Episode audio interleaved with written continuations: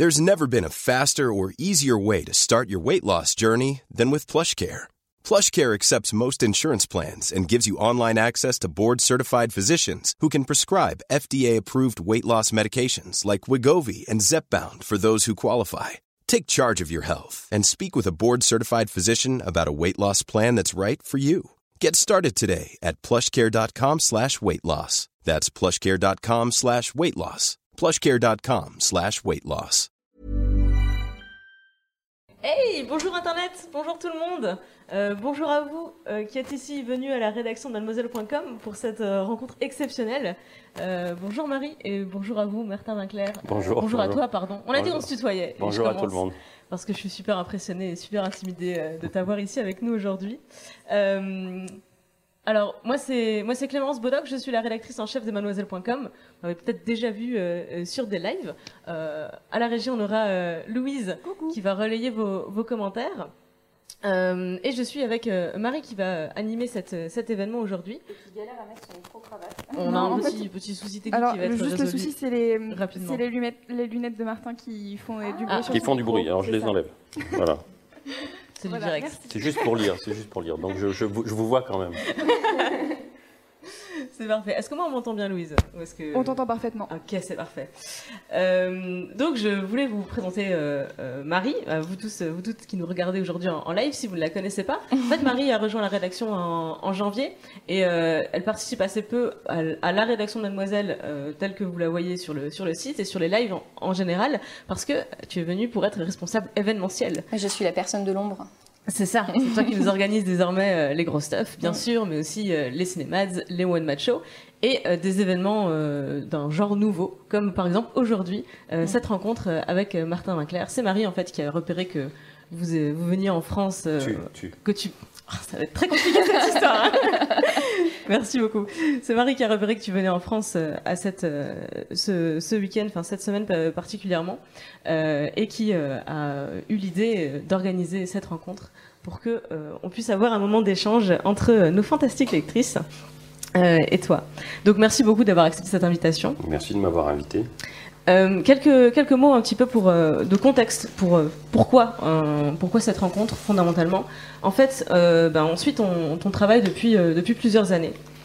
Et si on est aussi heureuse de t'accueillir aujourd'hui, en fait, c'est parce que on partage, je pense, la même approche de ce qu'on appelle la santé sexuelle et reproductive des jeunes femmes.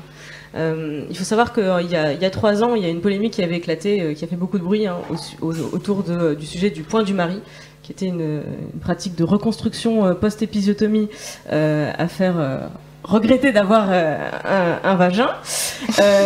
Et ce, sujet qu'on a, qu'on a abordé sur Mademoiselle a ouvert une discussion plus large autour de du consentement dans la dans la médecine en général et plus particulièrement en gynécologie. Et en fait, à ce moment-là, on a commencé à chercher des professionnels de santé qui prenaient la parole sur ce thème. Donc il y avait toi. Et c'est pas grand monde en fait. Donc euh, c'est vrai que depuis, depuis cette polémique, euh, il y a eu de plus en plus de, de voix qui se sont élevées, hein, de plus en plus nombreuses sur le sujet et qui ont- sont allées dans la même dans la même direction. Et je pense notamment à beaucoup de sages-femmes dont le statut a récemment évolué euh, en France et qui ont été très nombreuses en fait à, à dénoncer ces pratiques-là. C'est d'ailleurs par une sage-femme que le, le sujet est arrivé dans les médias en France. hein, C'était Agnès Ledig. Mm. Euh, et voilà, donc c'est- toutes ces raisons euh, font que on a on a continué hein, à aborder ce sujet sur Mademoiselle. Euh, et en fait, c'est toi qui, dès 2009, euh, en publiant le, cœur des femmes, avait démocra- démocratisé cette approche-là, décomplexée et bienveillante, j'allais dire, de, la, gynécologie. Donc merci énormément pour ça. Et c'est justement pour contribuer à libérer encore un peu plus la parole sur ce sujet qu'on a voulu organiser un moment d'échange, plutôt qu'une conférence, euh, avec nos lectrices qui nous ont fait le plaisir de, venir aujourd'hui pour te poser euh, euh, leurs questions en direct. Et je vais passer la parole à Marie, qui va animer cet événement et qui elle aussi a un certain nombre de, questions à te poser. Merci. Donc, euh, je, vais commencer par appeler euh, Lucille et Mathilde. Donc, qui sont Lucille et Mathilde? Lucille, c'est une ancienne euh, stagiaire euh, de Mademoiselle. Elle a travaillé à la, régie commerciale et elle me confiait il y a, quelques minutes euh, que euh, elle avait lu Le cœur des femmes trois fois et que c'était sa maman qui lui avait conseillé.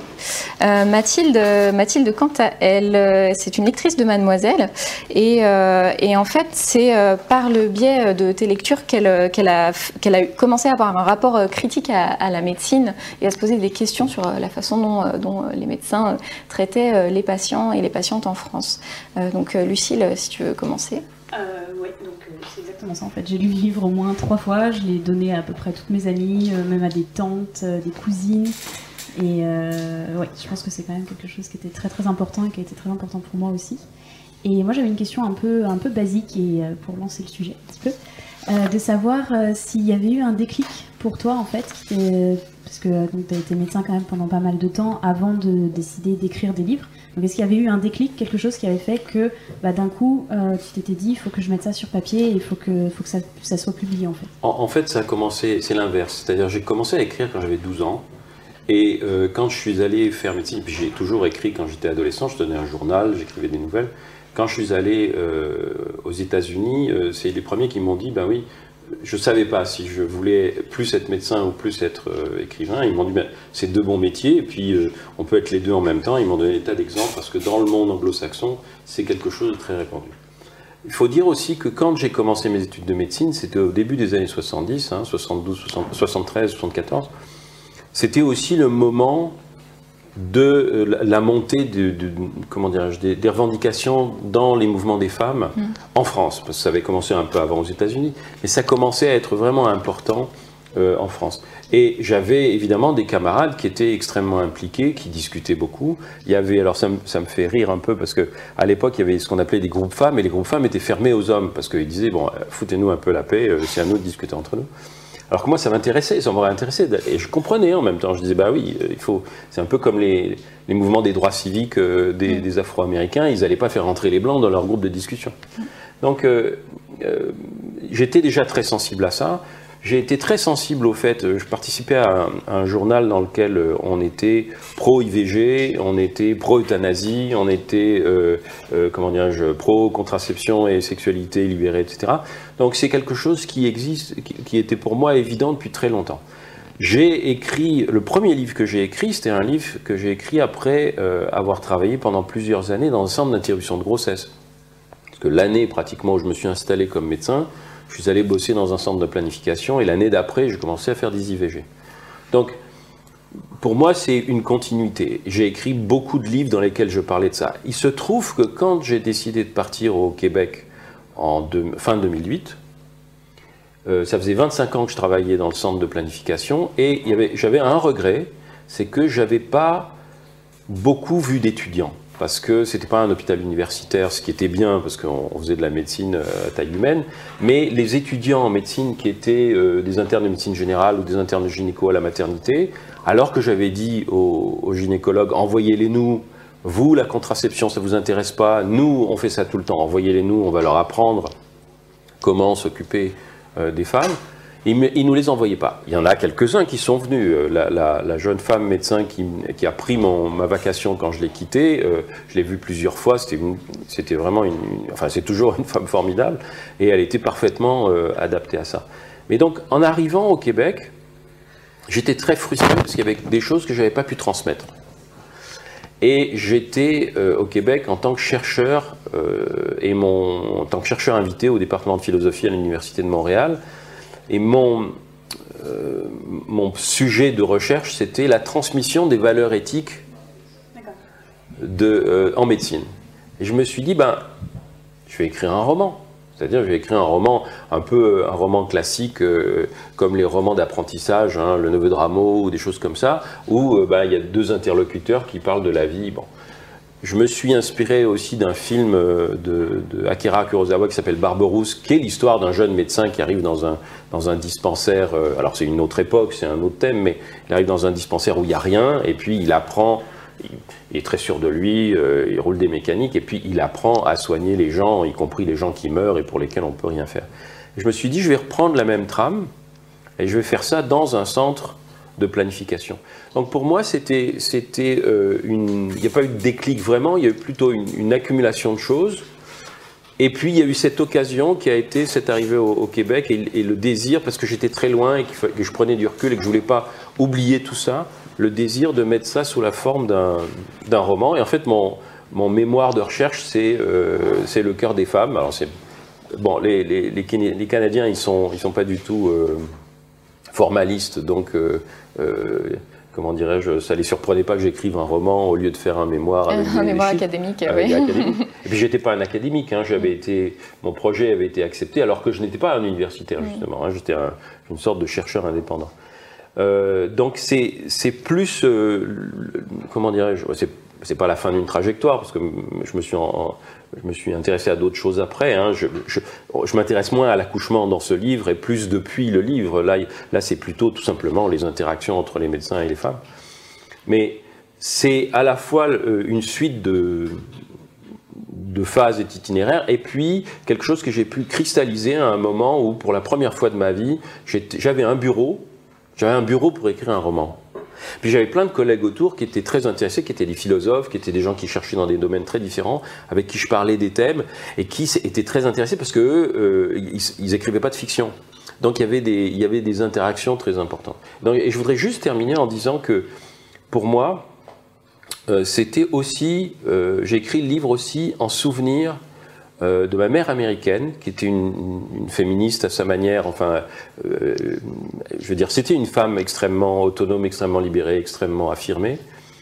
Euh, et en souvenir aussi d'un livre qui a été réédité de nombreuses fois depuis aux États-Unis, mais qui a été traduit qu'une seule fois en France, qui s'appelle Our Body Ourselves, Notre corps nous-mêmes, qui est le, livre qui a été fait par le collectif de santé des femmes de Boston dans les années, tout début des années 70, dans lequel elles font ça. C'est-à-dire, elles disent, euh, il y a un savoir sur le corps des femmes qui est confisqué par les médecins, et, par, et pour la plupart par des hommes. On va faire un livre euh, de savoir et d'échange qui est celui qui est écrit par les femmes, par des femmes médecins, par des femmes sages-femmes, etc. Et on va le mettre ensemble. Et c'est en souvenir de ça, euh, parce qu'il n'y a, jamais eu d'équivalent en, en France, puis on, l'a traduit qu'une fois, on l'a traduit dans les années 70, on l'a pas retraduit depuis, ce qui est dommage. Je me suis dit, je vais faire un, un- un livre un peu dans cet esprit-là. Donc voilà, c'est- tout un itinéraire. Merci beaucoup. en tout cas. merci à toi. Euh, je passe le micro à Mathilde. Merci. moi, je, je vais parler plutôt d'un sujet précis qui est traité dans Le cœur des femmes. Euh, c'est celui de l'intersexuation. Oui. Je voulais savoir comment vous, vous l'aviez rencontré, en fait, euh, en tant que médecin. Et puis, hum, comment vous est venue l'idée de la, de, la, de la mettre, en fait, dans un, dans un de vos romans. Et du coup, quelle est la portée, finalement, politique du, du personnage de, de Jean Atwood? Ah, c'est c'est la première fois qu'on me pose cette question. Je, je te remercie de me l'avoir posée. Euh, alors, ça s'est passé de la façon suivante. Euh, comme, comme tous les, comme tous les, euh, les narrateurs, j'essaye de trouver le processus narratif qui va m'aider à dire ce que j'ai envie de dire. Et là, je voulais raconter donc euh, l'interaction pédagogique entre un médecin chevronné et un médecin plus jeune. Et donc, dans la première, euh, en première approximation, je me suis dit bon, ce médecin plus jeune, est-ce que c'est un homme ou est-ce que c'est une femme? Puis je me suis dit non, il faut que ce soit une femme, euh, parce que objectivement, parce que ça va permettre d'avoir un personnage qui va être tiraillé entre le fait qu'elle est médecin et le fait qu'elle est une femme. Et j'ai poussé les choses encore plus loin. Euh, C'est-à-dire, euh, si c'est une femme et si son identité est, comment dirais-je, compliquée par le fait que la médecine est très masculinisante, la formation médicale est très masculinisante. C'est pour ça qu'elle est chirurgien. Euh, est chirurgienne, c'est parce qu'elle est, elle est vraiment dans la- dans dans l'action, dans l'agir, dans le. Bon. Euh, et pour moi, c'était évident qu'elle allait être chirurgienne et qu'elle allait se confronter à des gens qui étaient plutôt dans, le toucher, dans la médecine, dans l'écoute, etc. Mais je me suis dit, je vais pousser ça encore plus loin. C'est-à-dire, je veux qu'elle ait une, caractéristique euh, euh, physique qui fasse que l'ambiguïté est encore plus grande. Et que donc, ça, euh, ça induise euh, pour elle une, une question de, de- de qui je suis quand elle se présente au, au partenaire éventuel qu'elle va avoir. Bon. Euh, et, et là, je me suis dit, bah, la seule manière de le faire, c'est que ce soit. Alors, je- je- j'essaye, j'espère ne rien, ne rien, euh, comment dirais-je, révéler à- aux personnes qui auraient envie de lire le livre et de ne Spoilers. pas le lire. Mais que, ce soit une personne, je ne dis pas comment, que ce soit une personne qui a une caractéristique anatomique qui fait que euh, elle se pose des questions sur qu'est-ce que c'est que le qu'est-ce que c'est que le, genre, le genre apparent, hein, le genre intérieur, le genre apparent. Bon, pour moi c'était intéressant à explorer parce que personnellement je me suis toujours senti un, enfin plus féminin qu'on qu'on aurait voulu que je sois pour des tas de raisons. Par exemple, je tenais un journal quand j'avais 13 ans et à 95% des adolescents qui tiennent un journal, ils sont des filles. Donc on me disait que c'est plutôt une activité de filles. Enfin bon, etc. Donc il y a- il y, a- il y a plein de choses qui me... Ça me posait pas de problème, mais ça me, mais ça me, ça me faisait dire, au fond, euh, moi je suis moi, euh, d'accord, j'ai des côtés... euh, je, je pleure aux comédies romantiques et, et aux mélodrames, et j'adore ça. Mais qu'est-ce que ça veut dire sur euh, ce qui se passe dans le cerveau? C'est-à-dire, est-ce que c'est vraiment euh, aussi tranché que ça, euh, masculin d'un côté, féminin de l'autre, etc. Donc pour moi, c'était intéressant d'avoir un personnage qui soit vraiment entre les deux, quelque part, et qui se pose la question de savoir, au fond, qui s'est pas posé de question jusqu'à présent, mais qui se pose la question de savoir, au fond, qu'est-ce que ça veut dire d'être atypique Hein, euh, moi, je me suis toujours senti atypique, mais, mais jamais de manière visible. Euh, elle, elle est atypique de manière visible. Enfin, quand elle le montre, on voit qu'elle est atypique. Et puis aussi, euh, comment dirais-je Alors, et à partir de ça, quand j'ai fait ce choix, ça m'a donné toute la fin. Parce que toute la fin du livre, parce que évidemment, c'est pas juste. Je voulais pas juste que ce soit quelque chose de cosmétique. hein. Je voulais que ce soit quelque chose qui ait une place dans l'histoire. Euh, et là, euh, du coup, à partir du moment, ça c'est très intéressant pour les gens qui écrivent, sachez que tous les choix que vous faites euh, quand vous décidez d'un personnage et que vous décidez que le personnage va il va être comme ci ou comme ça, si vous n'utilisez pas ces caractéristiques, c'est perdu. En revanche, si vous vous dites, il faut que je traite et que j'adresse les caractéristiques du personnage, là, vous avez tout un pan de votre histoire qui s'écrit. Et pour moi, c'était, à partir de, ce moment-là, ça a été, euh, euh, comment dirais-je, tout à fait euh, excitant d'avoir à, à- le mettre à l'intérieur de l'histoire. Je dois dire aussi que j'ai jamais été confronté à des enfants intersexués. Je savais qu'évidemment il y en avait. J'ai été, été le, le- le médecin ou en tout cas le référent de plusieurs personnes transgenres. Donc c'est des, choses que j'avais. J'ai préfacé l'un des, enfin le livre euh, important sur le, euh, comment dirais-je, le- les, identités transgenres qui s'appelle Devenir trans, euh, devenir transsexuel, je crois, de, Stéphanie Janico et Alexandra Oxmeyer. Merel. Mais je ne suis pas un spécialiste de ça. Hein. Je ne veux absolument pas dire que je suis un spécialiste de, de l'intersexualité ou du transgenre. Non, moi je suis un, un praticien qui a eu affaire à des individus et parmi ces individus, il y avait des personnes transgenres, il n'y avait, pas de personnes intersexuées, mais j'ai rencontré, maintenant je m'en souviens, j'ai rencontré une maman qui, elle, avait un enfant intersexué que moi je n'ai jamais vu, mais qui m'en a parlé. Donc je savais ce que ça pouvait représenter de, de conflit avec les médecins, euh, et puis d'interrogation pour tout le monde, les personnes, euh, euh, les personnes concernées et les parents. Je voudrais juste terminer en disant qu'il y a un très beau livre, vous connaissez sûrement, mais pour ceux et celles qui ne le connaissent pas, qui parle de l'intersexualité, c'est Middlesex de Jeffrey Eugenides, qui, qui, existe en, poche, hein, qui, est- traduit, Middlesex, qui est un roman extraordinaire que je n'ai lu qu'après. J'en suis très heureux parce que si je l'avais lu avant, j'aurais jamais osé aborder le problème. Euh, et c'est un, très beau livre qui explique, montre très bien, euh, de façon extrêmement sensible, euh, ce que c'est qu'être une personne intersexuée. Ouais, C'est une question qui est très intéressante euh, et qui est très peu visibilisée dans le débat public. Moi, c'est le premier livre euh, que je lis en étant féministe euh, qui traite de cette question-là et donc des personnes intersexuées. Donc ça leur donne une belle visibilité. Et vous disiez, j'en suis pas un spécialiste, mais pour moi, c'est un premier pas vers la visibilité de ces, de, de- de ces, de ces personnes, de leurs problématiques et de la, de leur prise, la prise en compte de leurs problématiques aussi dans la société. Donc c'est vraiment très intéressant. Ça, ça rejoint aussi une, ça rejoint aussi une position qui est ma position à peu près sur tout, c'est que dans le monde d'aujourd'hui, euh, euh, personne ne devrait être assigné à une place prédéterminée, ni pour des raisons sociales, ni pour des raisons médicales, a fortiori, ni pour des raisons euh, politiques, etc. Donc, l'usage, et j'avais, j'avais vu hein, des, des- j'avais vu des documentaires, par exemple, un documentaire américain sur, sur les, les personnes intersexuées, dans lequel les adultes intersexués qui avaient été opérés à la naissance avaient dit bah, Je suis désolé, vous avez une chance sur deux de vous tromper en nous assignant à un genre qui n'est pas le nôtre. Donc, est-ce que vous pourriez nous foutre la paix et nous laisser euh, atteindre un âge où nous savons qui nous sommes et nous, vous- où, où nous allons dire euh, et c'est là aussi Middlesex aborde le sujet de façon très très intelligente et très sensible. On va vous dire oui, je veux de la chirurgie ou non, je veux pas de la chirurgie parce que je suis très bien comme ça et je suis très bien dans mes relations, etc.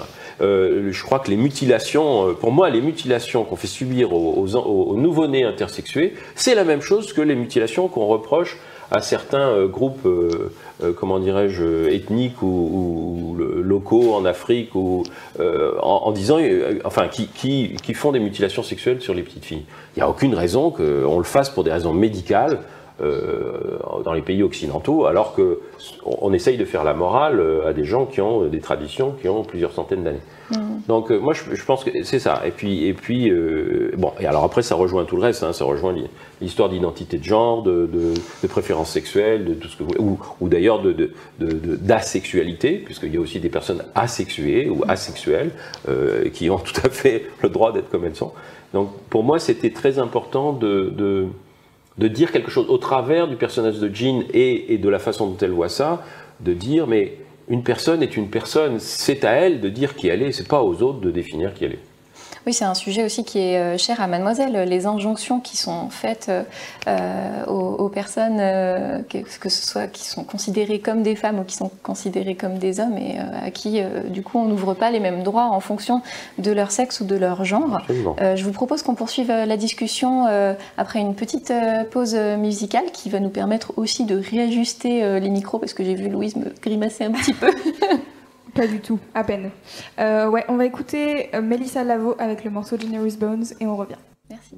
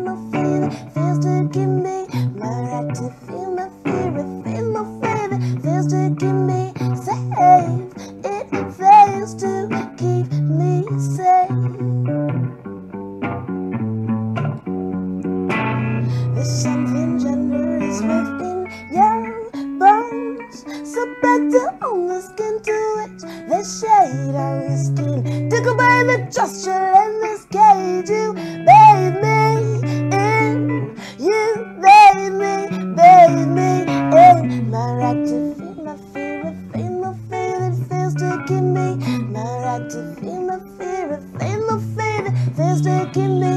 Not right to feel my fear face, my fear is feels taking me. Say it feels to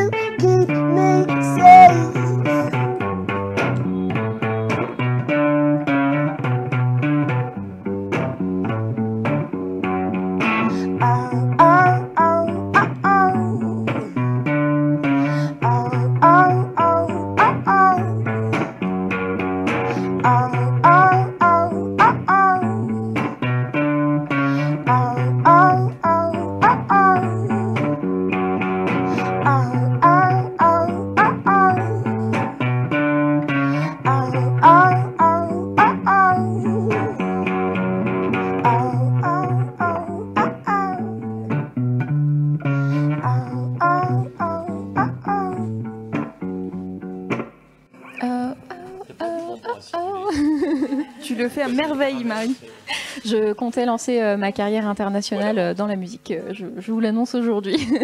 Alors, euh, on est avec euh, Clémence et, et Blaise euh, qui nous ont rejoints. Nous avons changé de dispositif de micro euh, afin que vous nous entendiez mieux. Un peu mieux. Euh, donc Clémence et Blaise, vous avez un point commun, vous avez le même âge, vous avez 23 ans. Qu'est-ce que, qu'est-ce que ça vous fait? Euh, Donc euh, on va commencer par, euh, par Clémence. Euh, toi Clémence, ce que tu, ce que tu me disais, c'est que euh, les, les œuvres de Martin ont changé la vision que tu, euh, que tu avais de la vie en général et euh, de la féminité en, en particulier. Et toi Blaise, euh, tu, me- tu me disais que tu, tu montais un projet d'éducation à la sexualité pour les jeunes de 11 à 15 ans dans ton association. Donc on va peut-être commencer par Clémence et ensuite on enchaîne. Alors Clémence. Euh, bonjour. Alors euh, moi je suis tombée sur euh, sur ton livre par ma meilleure amie qui me l'a qui me l'a prêté donc un cadeau de, de fille à fille. D'ailleurs Charlotte si tu m'entends merci. Et Charlotte. et, et la question fondamentale que je voulais te poser c'est euh, comment tu fais en particulier en tant qu'homme pour euh, pour comprendre si bien et te mettre autant non seulement dans le corps mais surtout dans l'esprit des femmes parce que moi j'ai appris des choses en lisant ton livre que ma mère m'a jamais dites que évidemment les cours d'éducation sexuelle au collège et au lycée ne m'ont jamais dites et que même dont j'ai jamais parlé avec mes copines quoi et, euh, j'ai eu l'impression que tu nous comprenais mieux finalement que moi je me comprenais moi-même Alors, euh, c'est très gentil, ça me fait très plaisir. À vrai dire, je ne sais pas. Euh, je sais que moi, ça m'a toujours intéressé d'écouter ce que. Il y avait beaucoup de femmes dans ma famille, mais, dans ma famille, tout le monde parlait beaucoup. Les femmes, souvent même plus que les hommes. Euh, et, ça m'a toujours intéressé d'écouter ce que euh, ma mère, ma sœur, mes cousines, mes tantes. euh, c'est ma tante qui m'a appris à lire. Enfin, je veux dire, j'ai jamais trouvé que ce qu'elle racontait était sans intérêt. Et je pense que c'est ce que je disais sur le fait que je suis un peu féminin, comme j'étais plutôt un garçon qui restait à la maison pour lire. Euh, euh, qui aimait pas euh, moi j'avais horreur de me bagarrer le foot ça m'intéressait pas mon grand truc c'était la lecture et puis après les téléséries et puis après le cinéma etc et donc, quand on lit, on entend des voix. Quand on, quand on va au cinéma, on entend des voix, on entend des gens raconter des choses. Et je pense que ce qui s'est passé, c'est qu'au bout d'un moment, bah, j'ai continué à écouter les gens dont, dont je m'occupais comme, comme médecin, exactement comme j'écoutais, euh, euh, voilà, ma mère, mes tantes. euh, ma mère passait beaucoup de, temps au téléphone, et puis des fois j'étais, j'étais dans l'escalier à écouter ma mère parler au téléphone à quelqu'un. Je savais pas qui c'était. Enfin, je devinais euh, si c'était, si c'était ma grand-mère. Donc, euh, alors ça c'est la première chose. La deuxième chose, c'est que j'ai toujours été très sensible et beaucoup plus sensible à la parole que, par exemple, euh, aux mouvements ou aux couleurs ou aux choses comme ça.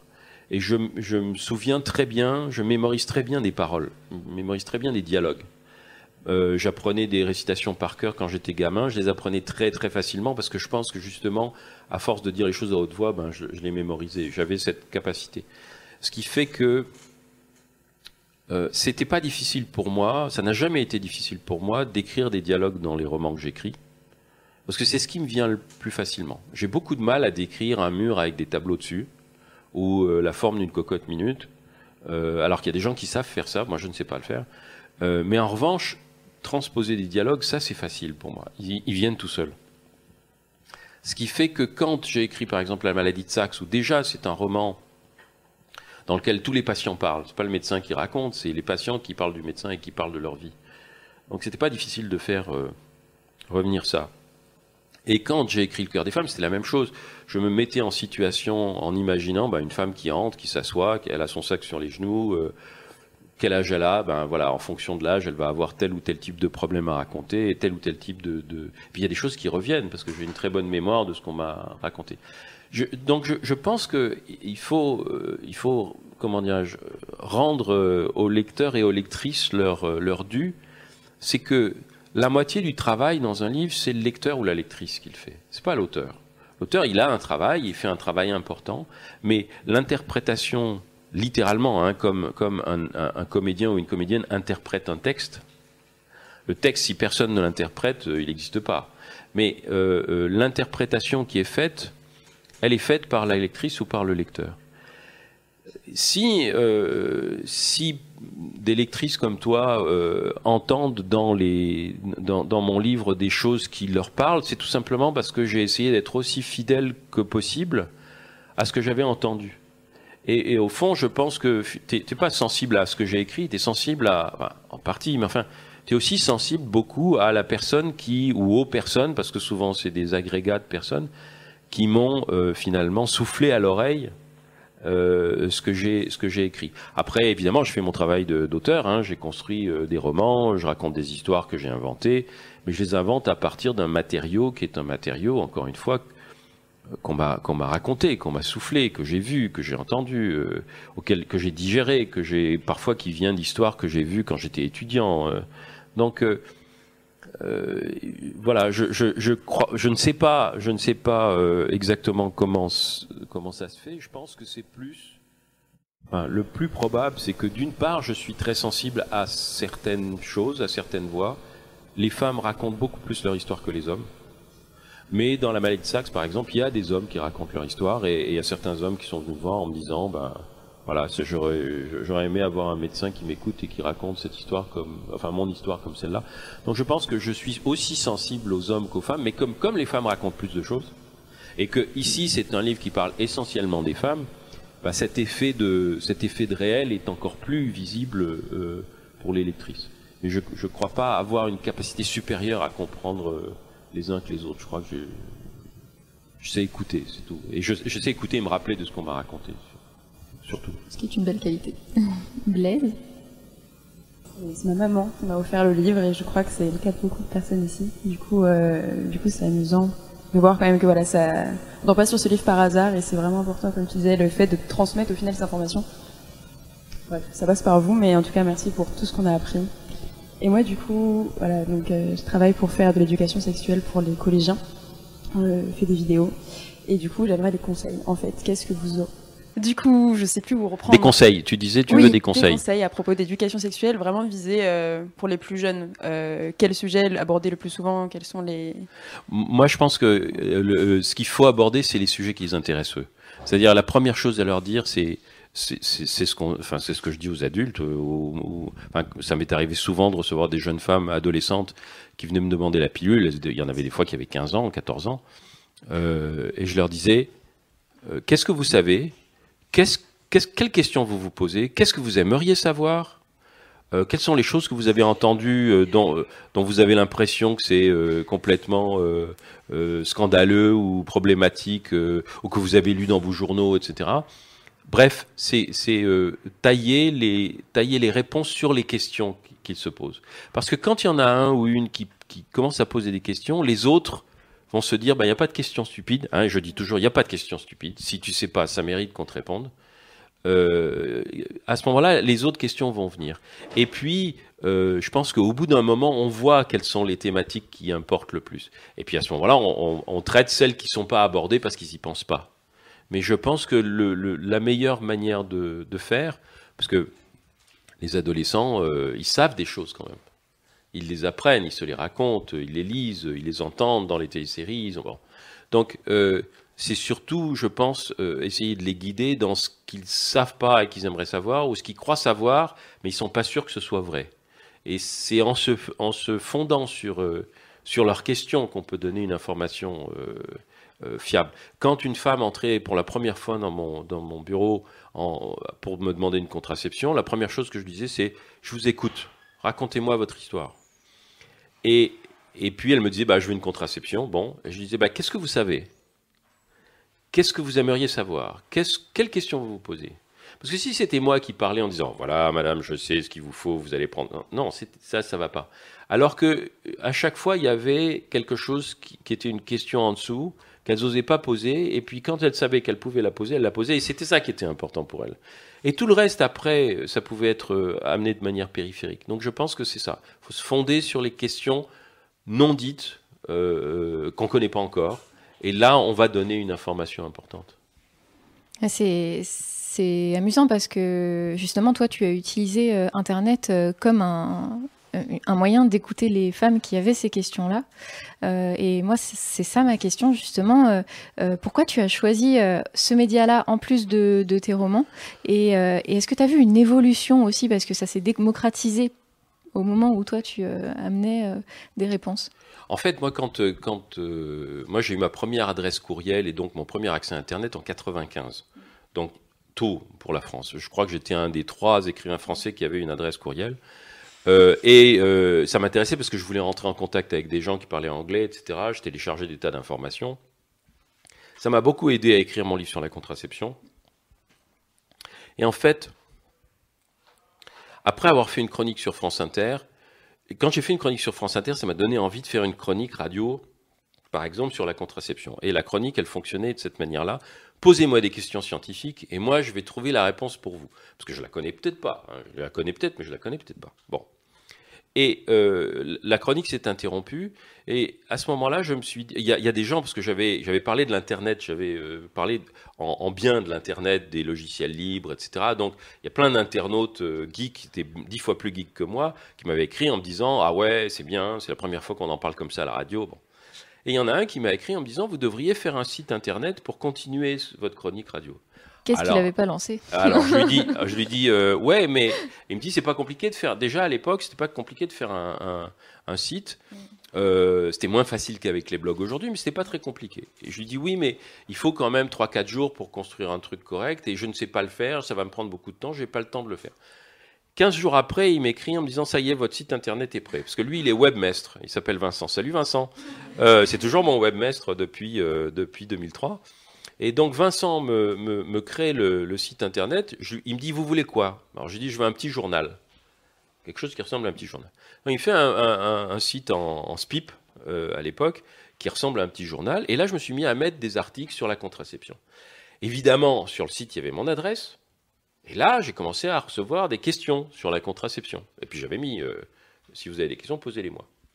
Et c'est devenu quelque chose d'interactif, parce que quand une femme me posait une question qui n'avait pas la réponse sur le site, je répondais, et puis ensuite je- j'anonymisais tout, et je postais euh, la question et la réponse. Ce qui, ce qui, ce qui fait que ça, ça faisait une banque de données euh, de questions et de réponses sur des sujets qui revenaient un peu toujours. hein, euh, Qu'est-ce que je fais quand j'ai oublié ma pilule Un implant, ça marche comment Est-ce que je peux me faire poser un stérilet alors que j'ai pas d'enfant, etc.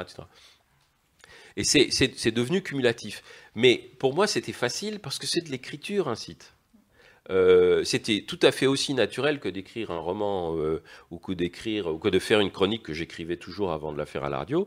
Euh, mais ben euh, là, je postais au, lieu de le dire, ben, je postais le texte directement. Il pouvait rester. Alors les, les premiers textes que j'ai mis en 2003 sont toujours là, bien entendu. De temps en temps, il faut que je les remette à jour un peu, mais enfin, les, les principes restent les mêmes, ce qui fait que euh, ça, donne une base de données avec des gens qui peuvent euh, y accéder gratuitement. Enfin, en tout cas, il faut avoir un accès Internet, mais on n'est pas obligé d'acheter un livre. Euh, ça me paraissait une manière naturelle de le faire parce que il faut savoir aussi que je travaillais dans un centre de planification publique. J'étais salarié, pas très bien, mais j'étais salarié. Donc, que je vois 10 femmes, ou j'en vois 15, ou que j'en vois 3, j'étais payé de la même façon. Ce qui veut dire que les femmes avaient toujours le temps de me parler. Je les pressais jamais pour qu'elles s'en aillent. Je- Il n'y avait pas d'autres patients. euh, je veux dire, il y avait des patients qui attendaient derrière, mais de toute façon, j'étais là pour, euh, pour répondre. Et pour le site internet, c'était la même chose. Moi, ce qui m'intéressait aussi, euh, c'était de répondre. Et c'était égoïste, parce que les questions m'apprennent quelque chose. Et quand je ne connais pas la réponse, il faut que je la cherche. Donc, toute question qu'on me pose à laquelle je n'ai pas de réponse, quand je vais chercher la réponse, je m'enrichis aussi. C'est ça l'intérêt du savoir, c'est que le savoir, quand vous le partagez, vous le perdez pas. C'est pas comme euh, donner une, une- une tasse de café à quelqu'un, c'est lui qui la tient. Tu peux pas la boire en même temps que lui. Mais si tu sais quelque chose et que tu le partages, tu sais toujours la chose. Tu l'as pas perdue. Ce qui est complètement la culture d'Internet. C'est euh, de la Absolument, diffusion des c'est- c'est la savoirs. culture du euh, partage. mm. C'est pour ça que c'était particulièrement pertinent. Je voudrais ajouter, d'a- d'ailleurs, on va y revenir, mais euh, euh, non, ben il y a un truc que je dirais quand on parlera de télésérie, parce que ça. Ok, euh, alors on va, on va enchaîner euh, sur une autre thématique, euh, revenir un petit peu sur la base du problème, peut-être la formation des praticiens et des praticiennes.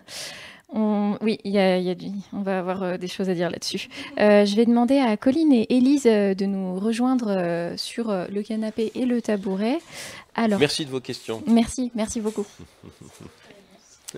Alors Colline, toi, tu as écrit, euh, tu, es, tu as un sujet de mémoire qui est, euh, qui est en lien avec les, les thématiques qui sont traitées par euh, Martin. Tu es étudiante en Master 2 d'éthique du soin à Toulouse. Déjà, merci d'avoir fait le déplacement parce que Toulouse-Paris, c'est une belle trotte. Euh, donc toi, tu as 24 ans et euh, Élise, toi, tu as 23 ans et tu es euh, étudiante sage-femme. Euh, donc on va commencer par la question de, de Colline et puis on enchaîne avec toi si ça te va. Alors ma question c'est est-ce que vous pensez qu'on peut parler de j'ai une petite idée de la réponse hein, mais bon.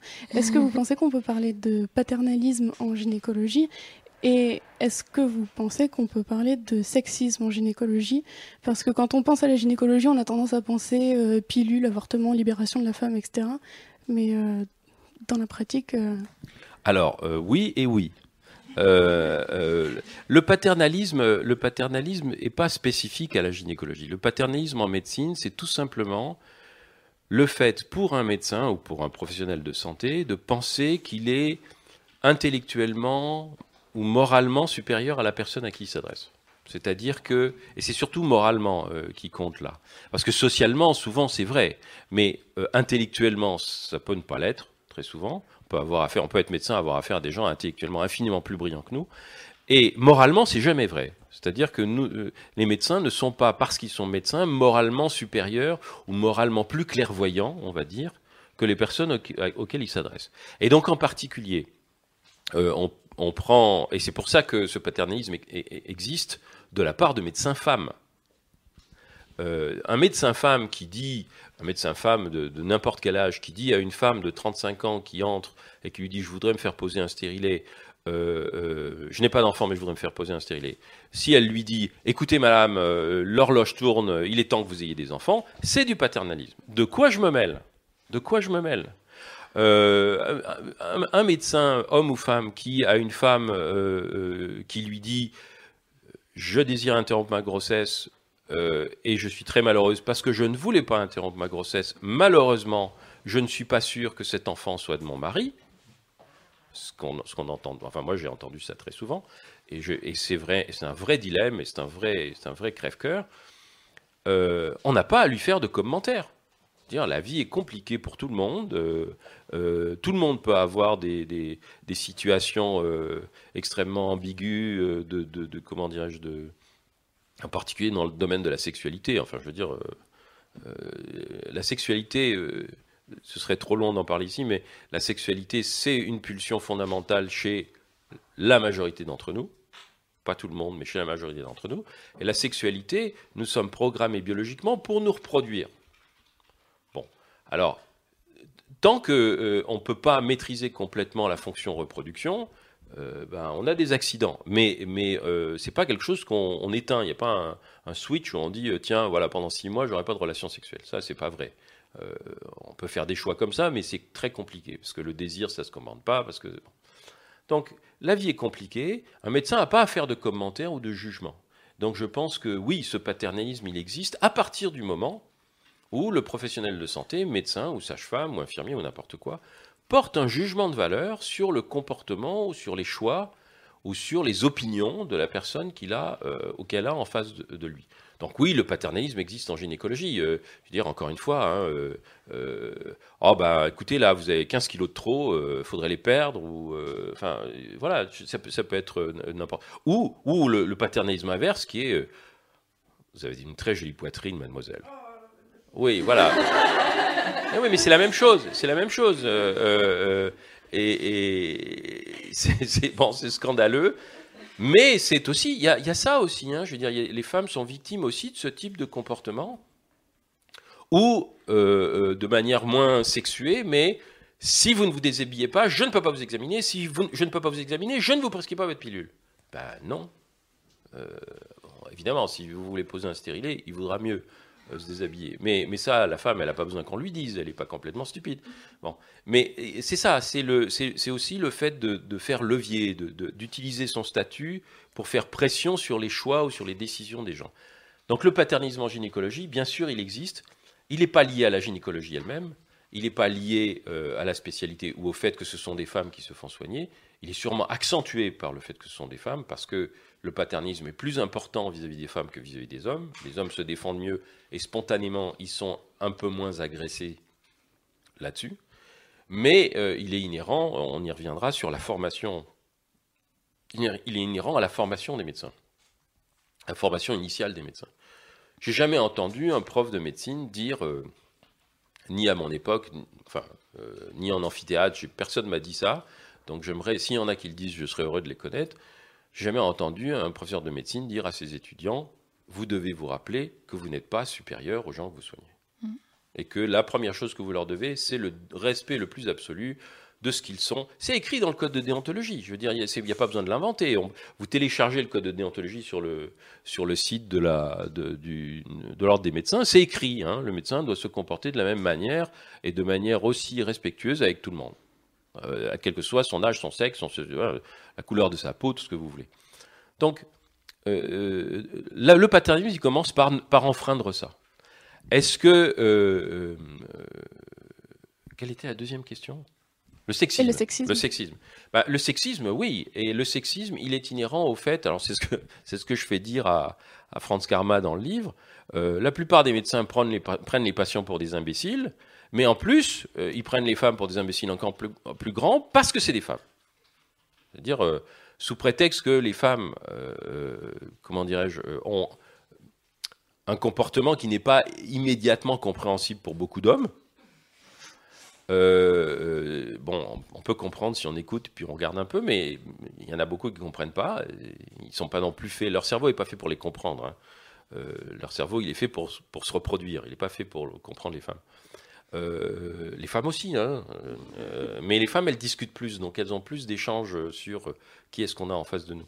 Ce qui, relève surtout d'une construction culturelle, en fait, euh, bah, la dans le développement. La construction euh, culturelle, elle, elle, est, on va pas se lancer dans... Mais la construction culturelle, elle est aussi, elle est aussi le, la conséquence de, des, des, des, différences neuroanatomiques. Euh, le, quand, enfin, je veux dire, on voit par exemple, vous, regardez la rétine.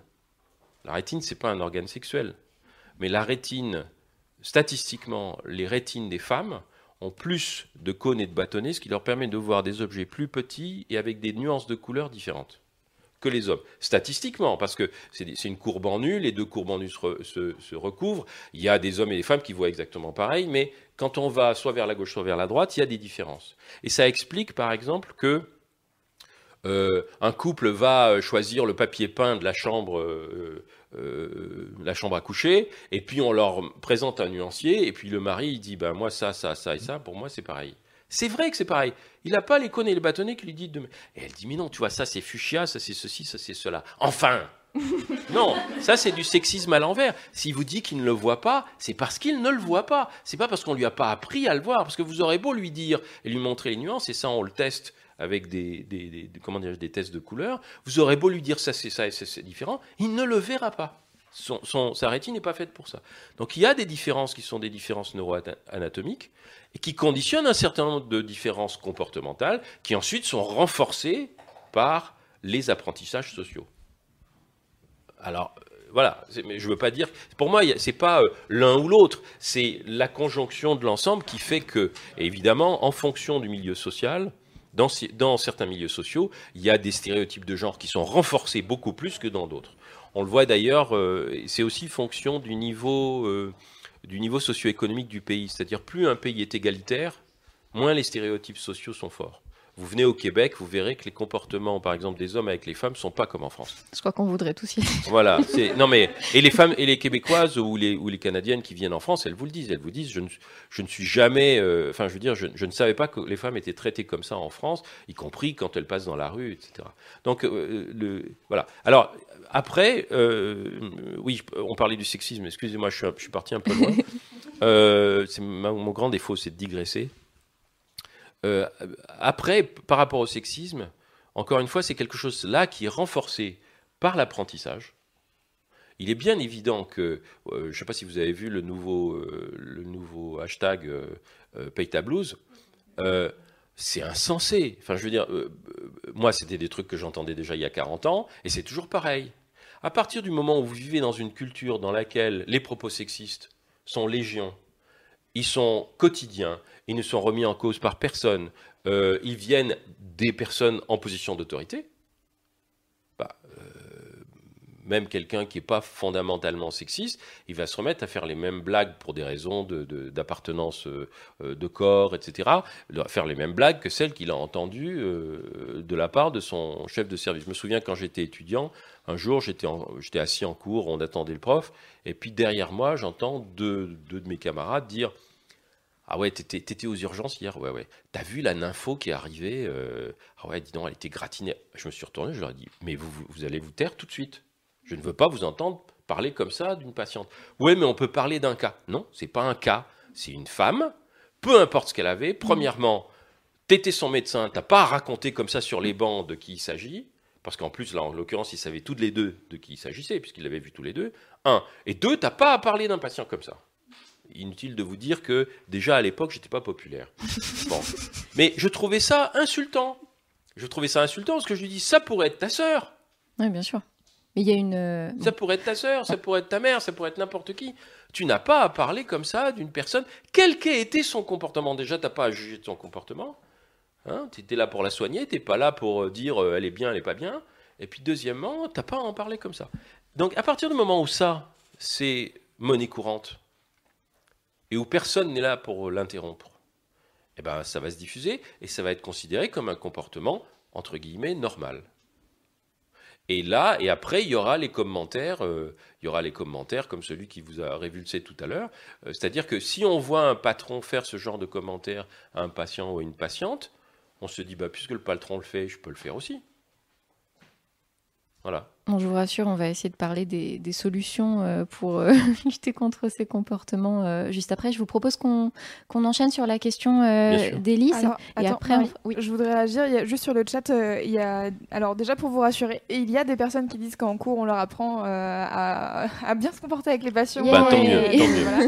Tant mieux. Euh, et il y a des. En fait, euh, apparemment, ça, ça dépend des facs. Il Oui. y a des gens qui disent qu'ils ont, qu'ils ont des cours euh, en termes d'éthique euh, avec les patients, etc., qu'en première année ou pendant les, les périodes de, de- Alors, passe, je ne sais pas comment De, ça se dit. de passesse, oui, c'est les premières années. Oui. Euh, et d'autres qui disent que c'est tout au cours de leur, de leur éducation. Donc, en fait, ça dépend vraiment des facs. Alors, ça dépend. Et ça, ça, c'est un problème parce que, euh, effectivement, il y a des facultés de médecine dans lesquelles il y a des gens qui essayent de changer les choses. Et c'est tout à fait, euh, tout à fait important et intéressant. Le problème, c'est que les facultés de médecine françaises se comportent encore comme des sortes de, de deals, euh, hum, euh, isolés.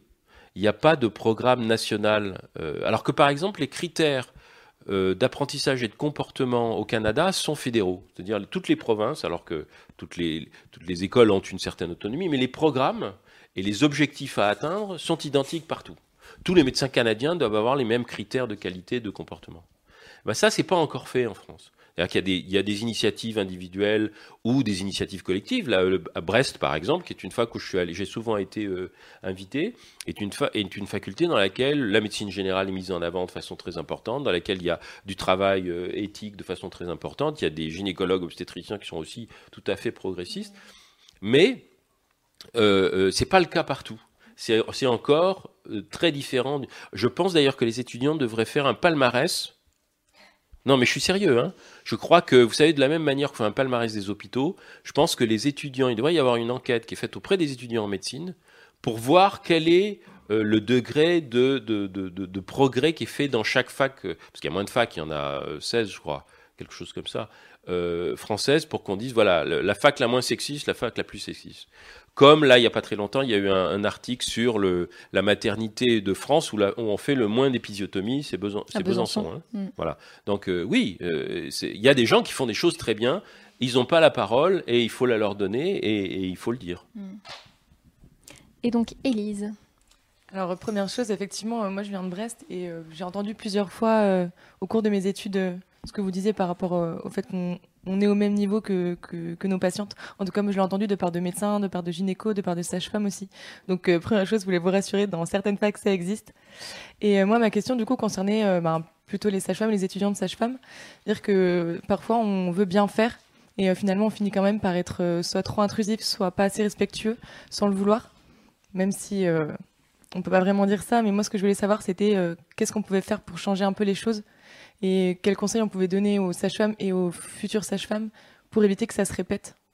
Et euh, Je ne crois pas qu'il y, a de- formule magique. D'abord, euh, je, suis très honoré d'être là et de répondre à vos questions, mais il faut quand même que vous sachiez que quand j'avais quand j'avais euh, 25 ans, j'étais pas comme ça. Je veux dire, dans, dans le cœur des femmes, Jean, c'est moi quand j'avais 25 ans. Euh, Karma, c'est plutôt moi quand j'en avais 55. Euh, C'est-à-dire que c'est aussi une réflexion sur le fait que euh, plus on commence tôt, évidemment, moins on va faire de bêtises, mais, mais on a quand même des. C'est difficile de sortir de, l'adolescence, de passer à l'âge adulte, passer beaucoup de temps à devenir un professionnel de santé, d'être soumis à des choses qui sont quand même compliquées, à, à des situations émotionnelles très, très, très lourdes.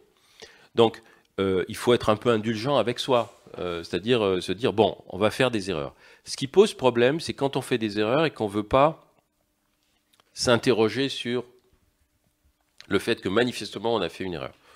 On peut savoir tout de suite qu'on a fait une erreur quand quelqu'un qui se confie à nous ne se confie plus d'un seul coup, ou manifestement change de visage parce qu'on a dit quelque chose qu'on croyait parfaitement naturel et puis que c'est pas na- naturel du tout.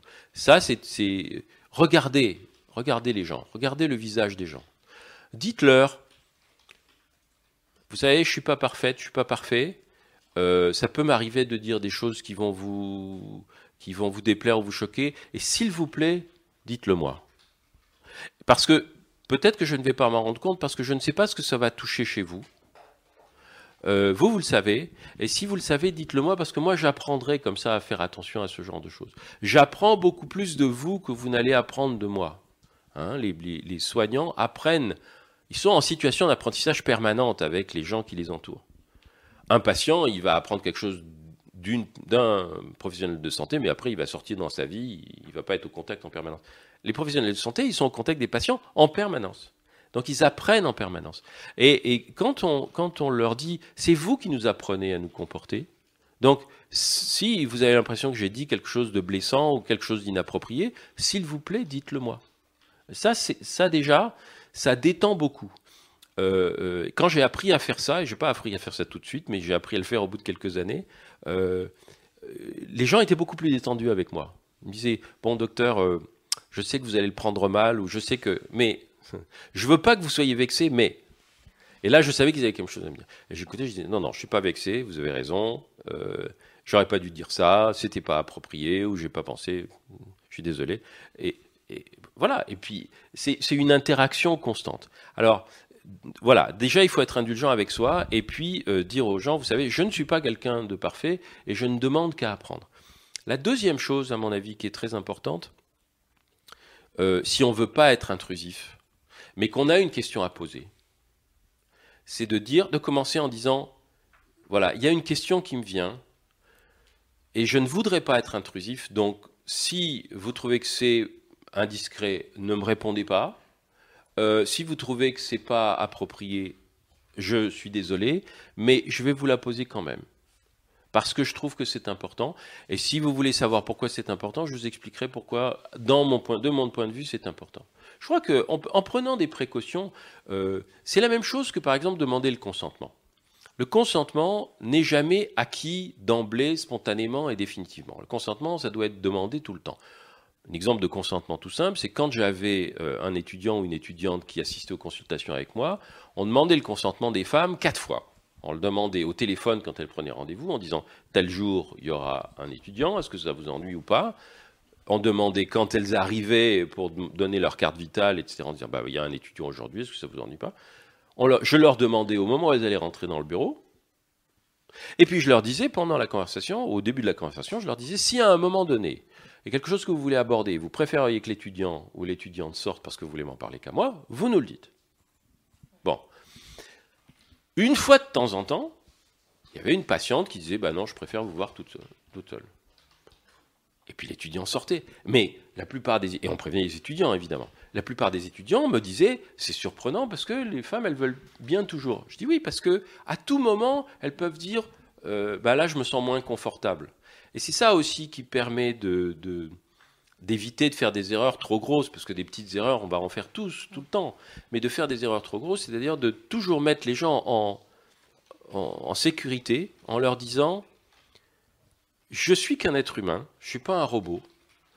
Je- J'essaye de faire du mieux que je peux, mais des fois, je peux faire quelque chose qui va vous paraître, euh, encore une fois, déplacé ou inapproprié. S'il vous plaît, dites-le moi. Euh, euh, si les questions que je vous pose sont trop intrusives, dites-moi, je ne veux pas répondre à la question. C'est la même chose que de dire, Madame ou Monsieur, est-ce que vous me permettez de vous examiner? Bah, S'il répond non, je fais 100. Et comme ça, il n'y a pas d'intrusion, comme ça, il n'y a pas d'agression, ou en tout cas, il n'y a pas quelque chose de grave. Donc moi, je pense que plus on est, voilà, c'est ça, plus on est délicat au départ, plus on, surtout plus on donne le sentiment aux gens qui peuvent à tout moment remettre en question ce qu'on dit ou ce qu'on fait. Parce que la plupart des patients font confiance aux médecins, mais ils se mettent dans une sorte de soumission euh, spontanée. euh, parce qu'ils sont en confiance et parce qu'il y a euh, le, le- comment dire, le statut euh, de l'autorité, etc. Mais, mais il, faut leur dire non, vous n'avez pas à vous mettre en soumission. Je- on- nous sommes assis au même niveau, je ne suis pas supérieur à vous. Oui, c'est une question de, c'est une question de positionnement. Euh, Voilà, exactement. Je vous propose qu'on fasse une petite pause musicale et on revient sur cette thématique juste après. Donc, qu'est-ce qu'on a, Louise? On écoute Kezia Jones avec le morceau Lunar.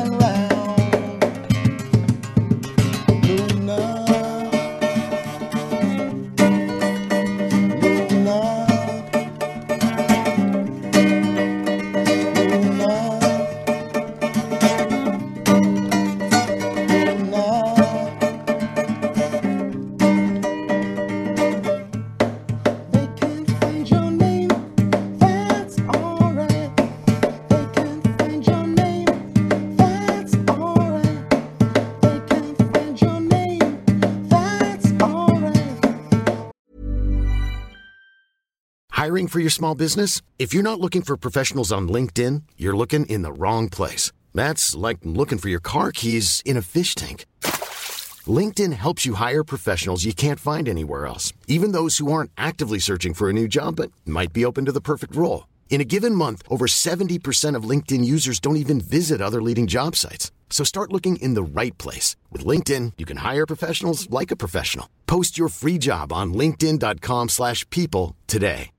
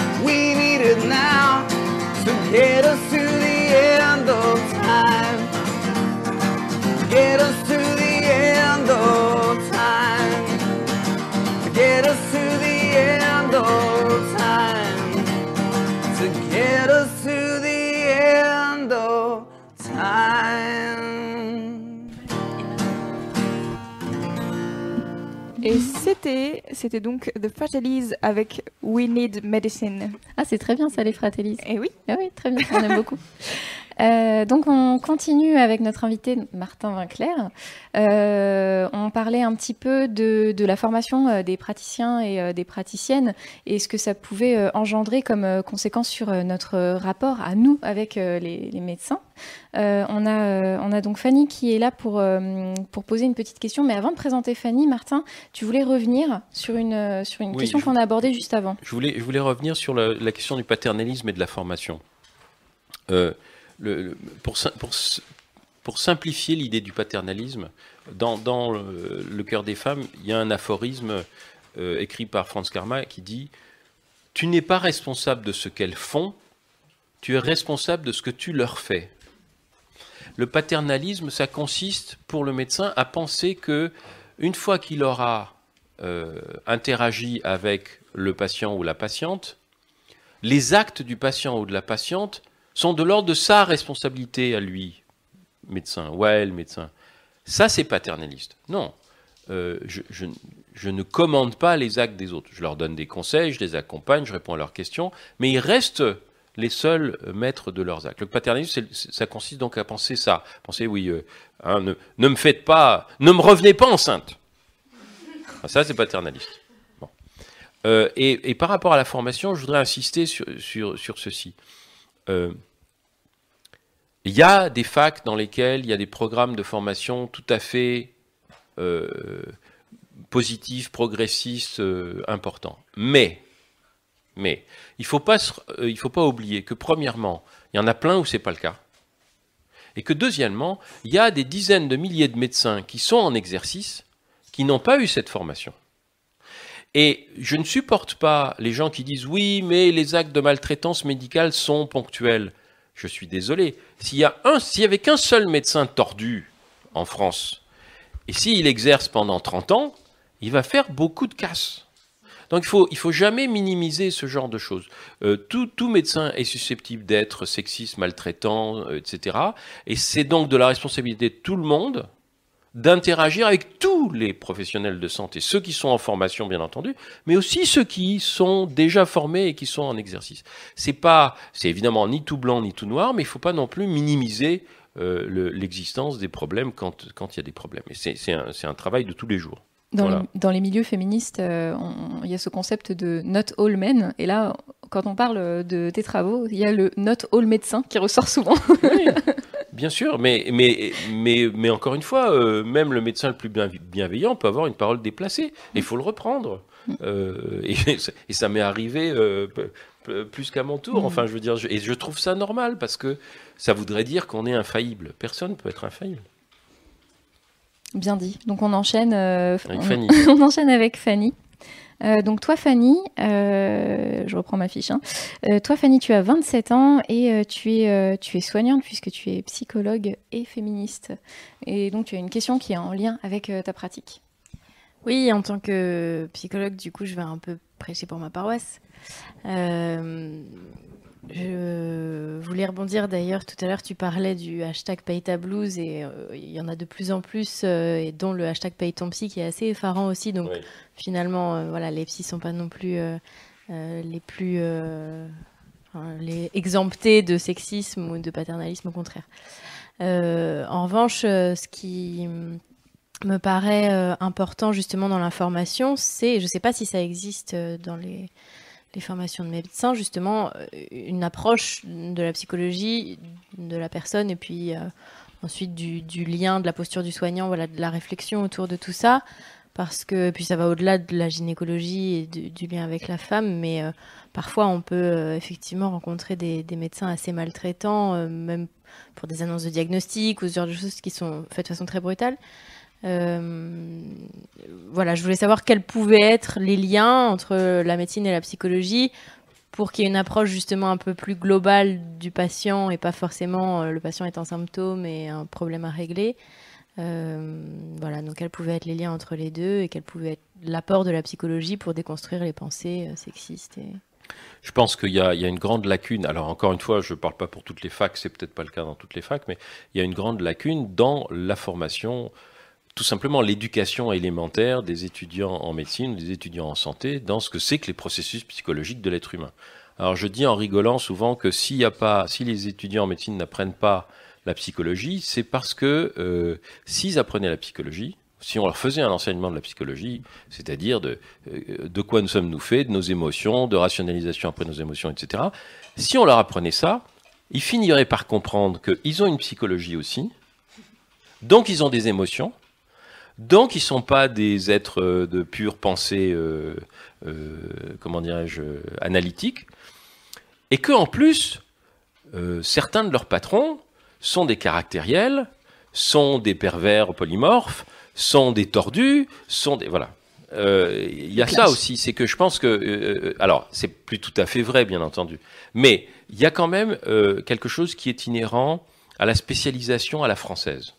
C'est-à-dire que en France, l'inter ou la transdisciplinarité, c'est très difficile à, à mettre en œuvre. Euh, il est évident, je pense qu'il devrait être obligatoire que euh, les sages-femmes donnent des cours aux médecins, que les psychologues donnent des cours aux médecins, que les orthophonistes donnent des cours aux médecins, que les cadres infirmiers et les infirmières spécialisées donnent des cours aux médecins, tout simplement parce que c'est de bonnes euh, pratiques de savoir comment les autres travaillent, quel est leur point de vue sur euh, euh, un soin ou une manière d'aborder les choses, que ce soit pas quelque chose qui soit uniquement euh, dominé par les médecins. En revanche, euh, l'inverse est vrai, c'est-à-dire euh, euh, dans presque toutes les facs de, de- santé, il y a des médecins qui viennent faire des conférences. C'est inadmissible que ça aille pas dans les deux sens. C'est inadmissible qu'il n'y ait pas cette transdisciplinarité ou cette interdisciplinarité. Et sur le plan, effectivement, en plus de la psychologie, simplement savoir comment fonctionne un être humain. Euh, moi, j'ai fait mon j'ai fait mon apprentissage tout seul, euh, et, d'ailleurs, je l'ai pas fait en France, mais je l'ai fait en, en lisant euh, en lisant des, des livres anglo- anglo-saxons de, de, de vulgarisation. Euh, euh, et, et, et je pense que c'est alors que les Anglais le font, par exemple. Les Anglais, euh, il y a des enseignements de la psychologie en fac de médecine. euh, au, au- Ah, et ils se prennent pas pour des psychologues euh, professionnels. Je veux dire, il y a des. Mais encore une fois, on est obligé d'avoir des rudiments ou en tout cas des rudiments suffisamment importants pour savoir que à tel moment, bon, là, on va comprendre un mécanisme, mais à tel autre moment, on va aller demander à quelqu'un qui a l'habitude de l'ex- de- de l'explorer sur le plan clinique ou sur le plan thérapeutique. Bon. Euh, alors euh, oui, je pense que c'est ça, ça fait partie des grandes réformes qui devraient être faites. J'irai même plus loin. Euh, comme je suis assez radical dans mes, dans mes propositions, je pense par exemple, euh, et j'ai écrit un article qui va paraître dans Libération, euh, dans, le- dans des écrivains la semaine prochaine, je pense que la médecine, la formation médicale devrait changer de paradigme à deux égards. Le premier, le premier paradigme qui devrait changer, c'est que je pense que tout médecin devrait d'abord être infirmier ou infirmière. C'est-à-dire qu'il devrait y avoir qu'un tronc commun où tout le monde est infirmier d'abord, et puis il y en a, il y en a qui spécialisent. Ils vont devenir sage-femme, ils vont devenir infirmiers spécialisés de réanimation, etc. Ils vont devenir médecins. Parce que ça veut dire que le statut sera le même. Et l'idée, c'est ça, c'est que toutes les professions aient le même statut. Que médecin généraliste, ce soit une sous-spécialisation de, de l'apprentissage de professionnels de santé. Il, y en a il y en a qui iront faire de la psychologie, il y en a. Ça, c'est le premier paradigme. Évidemment, c'est vraiment radical parce que ça veut dire qu'on ne crée plus une caste d'aristocrates qui sont au-dessus des autres, mais que tout le monde a le même statut. Donc déjà, ça, c'est un peu révolutionnaire sur les bords, même très. Euh, donc je ne crois pas que ce soit pour tout de suite dans les facs. Il y a un autre paradigme qui devrait changer, c'est que euh, la médecine s'est construite, pour des raisons historiques, hein, elle s'est construite autour de euh, l'analyse de la, des- de la physiologie et de la pathologie dans le corps de l'homme. Les femmes sont, euh, euh, euh, assignées à un ghetto qui est la gynécologie obstétrique. Ça devrait être l'inverse, pour des raisons très scientifiques, qui sont que le corps d'une femme est soumis à beaucoup plus de modifications au cours de sa vie que le corps d'un homme. Les variantes euh, et les agressions, bah, j'écoutais ça, j'étais en Suisse euh, avant-hier, euh, ils expliquaient, les femmes sont beaucoup plus soumises et beaucoup plus sensibles aux agressions, aux variations euh, hormonales évidemment, euh, aux interactions avec les enfants, puisque c'est elles qui sont avec les enfants, aux interactions sociales, parce que c'est elles qui sont en interaction sociale beaucoup plus, etc. Aux injustices. Et le corps des femmes en plus est beaucoup plus modifié par la vie que le corps des hommes. Donc ça devrait être l'inverse. On devrait tous apprendre la physiologie à, partir du corps des femmes, parce que c'est plus compliqué. Donc si on apprend le plus compliqué, on saura le plus simple. Et deuxièmement, et les variantes sont plus compliquées, donc après on verra, ah oui, bon, les bons hommes c'est un peu plus simple. Bon. Et euh, déjà, c'est aussi très radical et très révolutionnaire, mais c'est scientifiquement tout à fait justifié. C'est pas juste idéologique de ma part. Un jour, ça m'est venu, je me suis dit, mais attends, euh, j'aurais dû recevoir plus d'informations sur les femmes pendant mes études de médecine, mais tout était, euh, ah ben, chez les hommes c'est comme ça, et puis chez les femmes accessoirement c'est comme ça. Non, c'est bon. Alors donc ça fait partie de ces paradigmes parce que évidemment quand on va se mettre à changer de, repère, on va dire bon ben alors les processus euh, psychologiques, ben, il y a des processus communs aux hommes et aux femmes, et puis il y a des variantes en fonction euh, des sociétés, en fonction de la manière dont on a été éduqué, en fonction de tout un tas de trucs. Et ça c'est très important parce que si on n'appréhende pas ça, euh, je me souviens d'un copain qui, qui, quand il avait fait son premier stage de, de gynécologie, m'avait dit Je m'étais jamais rendu compte que les femmes parlaient autant.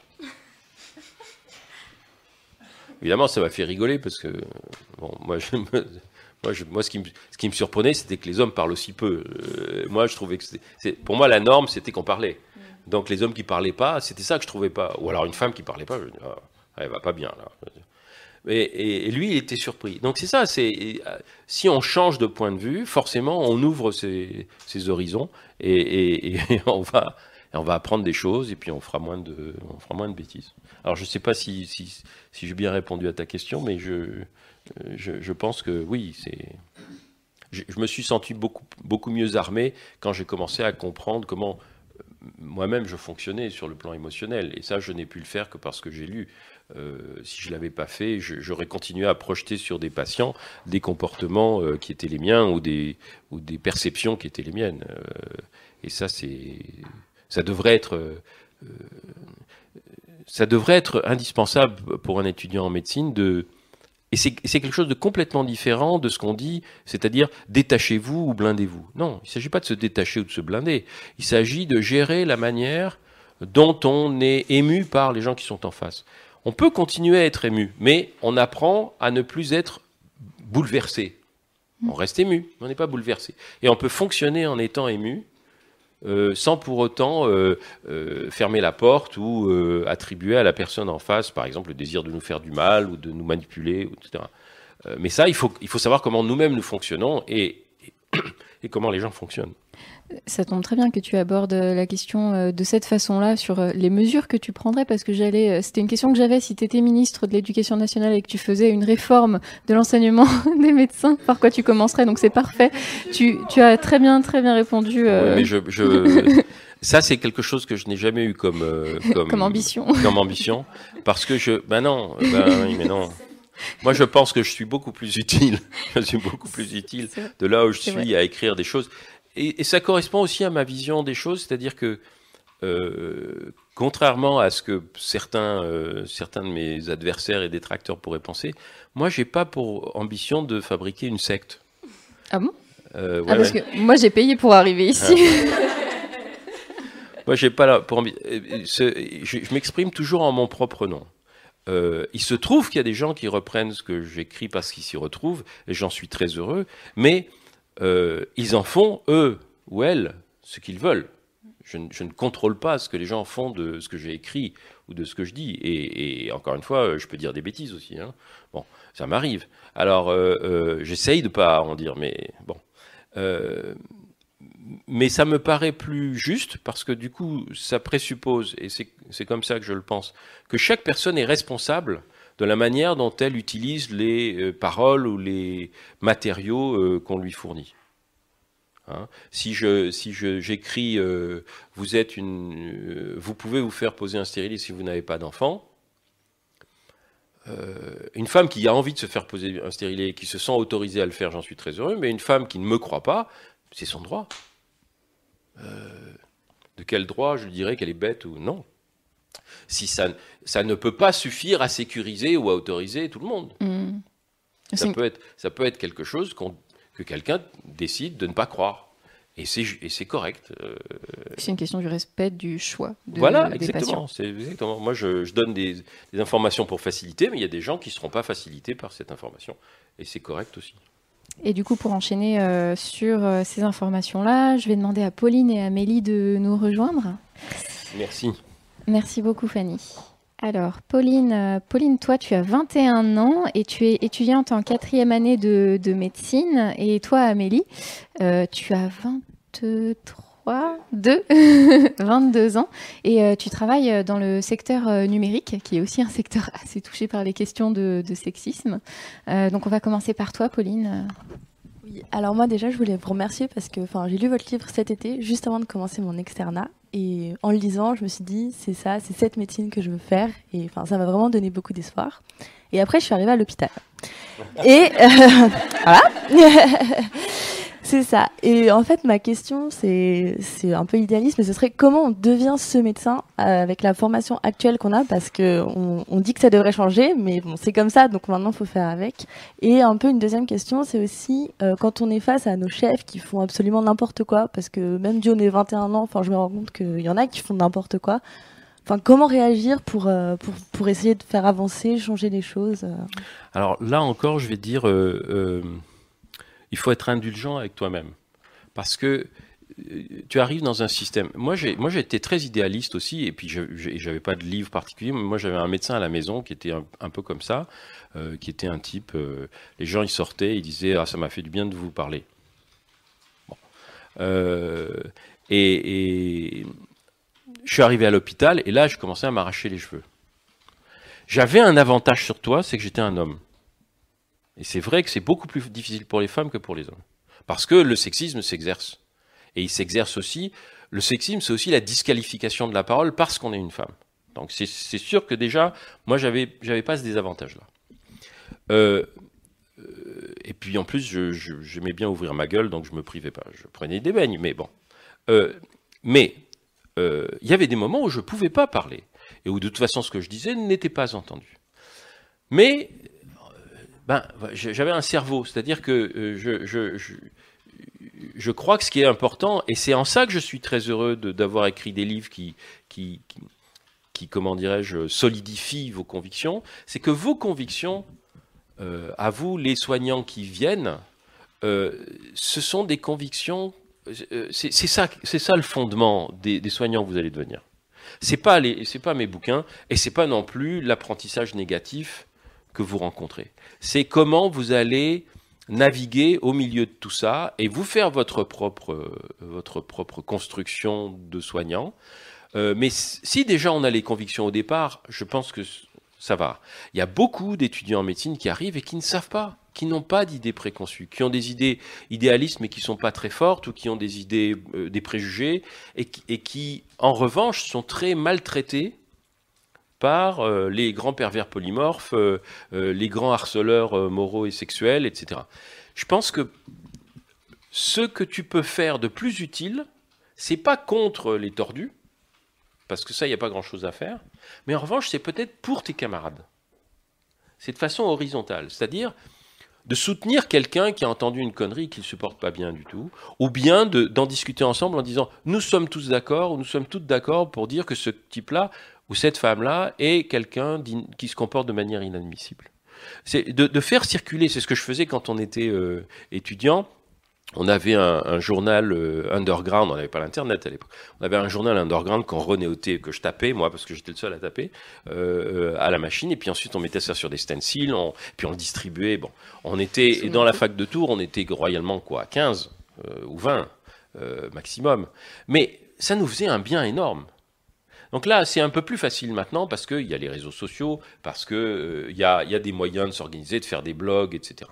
Euh, euh, je pense que ce qui compte, c'est pas tellement d'essayer de changer le système de l'intérieur, parce que c'est très difficile, mais en revanche, d'essayer de changer la mentalité de manière horizontale. Par exemple, euh, quelque chose qui m'a beaucoup apporté à une époque où je me sentais un peu isolé, c'est que quand je suis arrivé dans les services euh, où j'ai été euh, étudiant hospitalier puis euh, résident puis interne, tout de suite je suis allé me présenter aux infirmières et je leur ai dit, vous savez, je, je ne connais rien à ce qui se passe.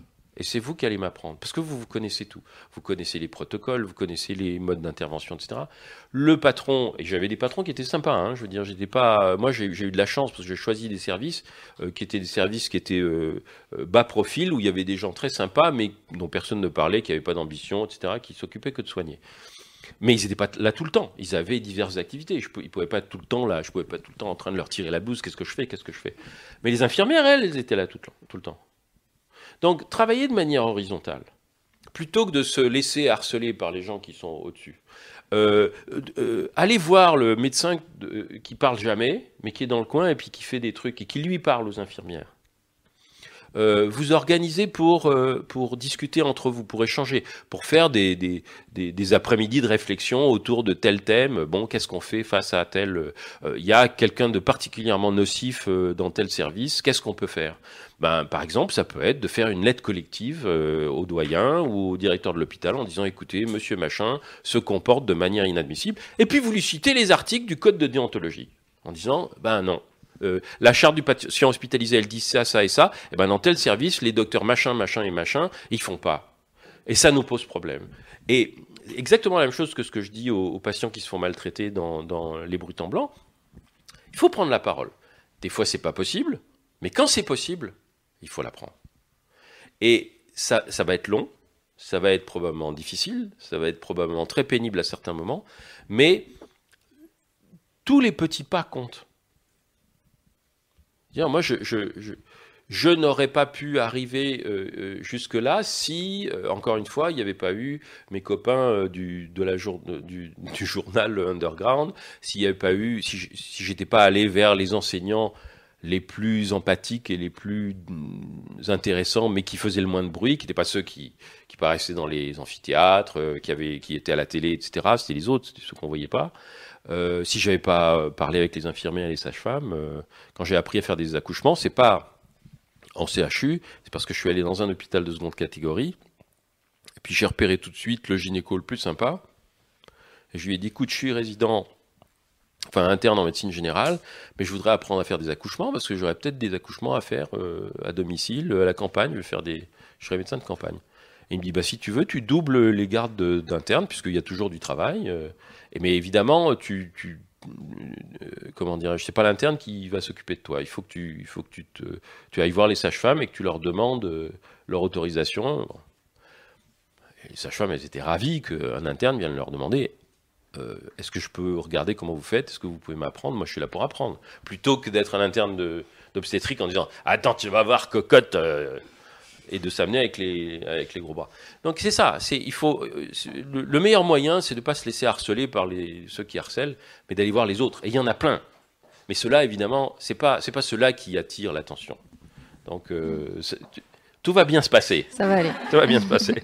Et, et surtout, encore une fois, quand on a des convictions importantes au départ, ça c'est quelque chose qui peut pas être cassé. Enfin, euh, euh, ou en tout cas, il faut être vraiment maltraité beaucoup, beaucoup pour que ce soit cassé.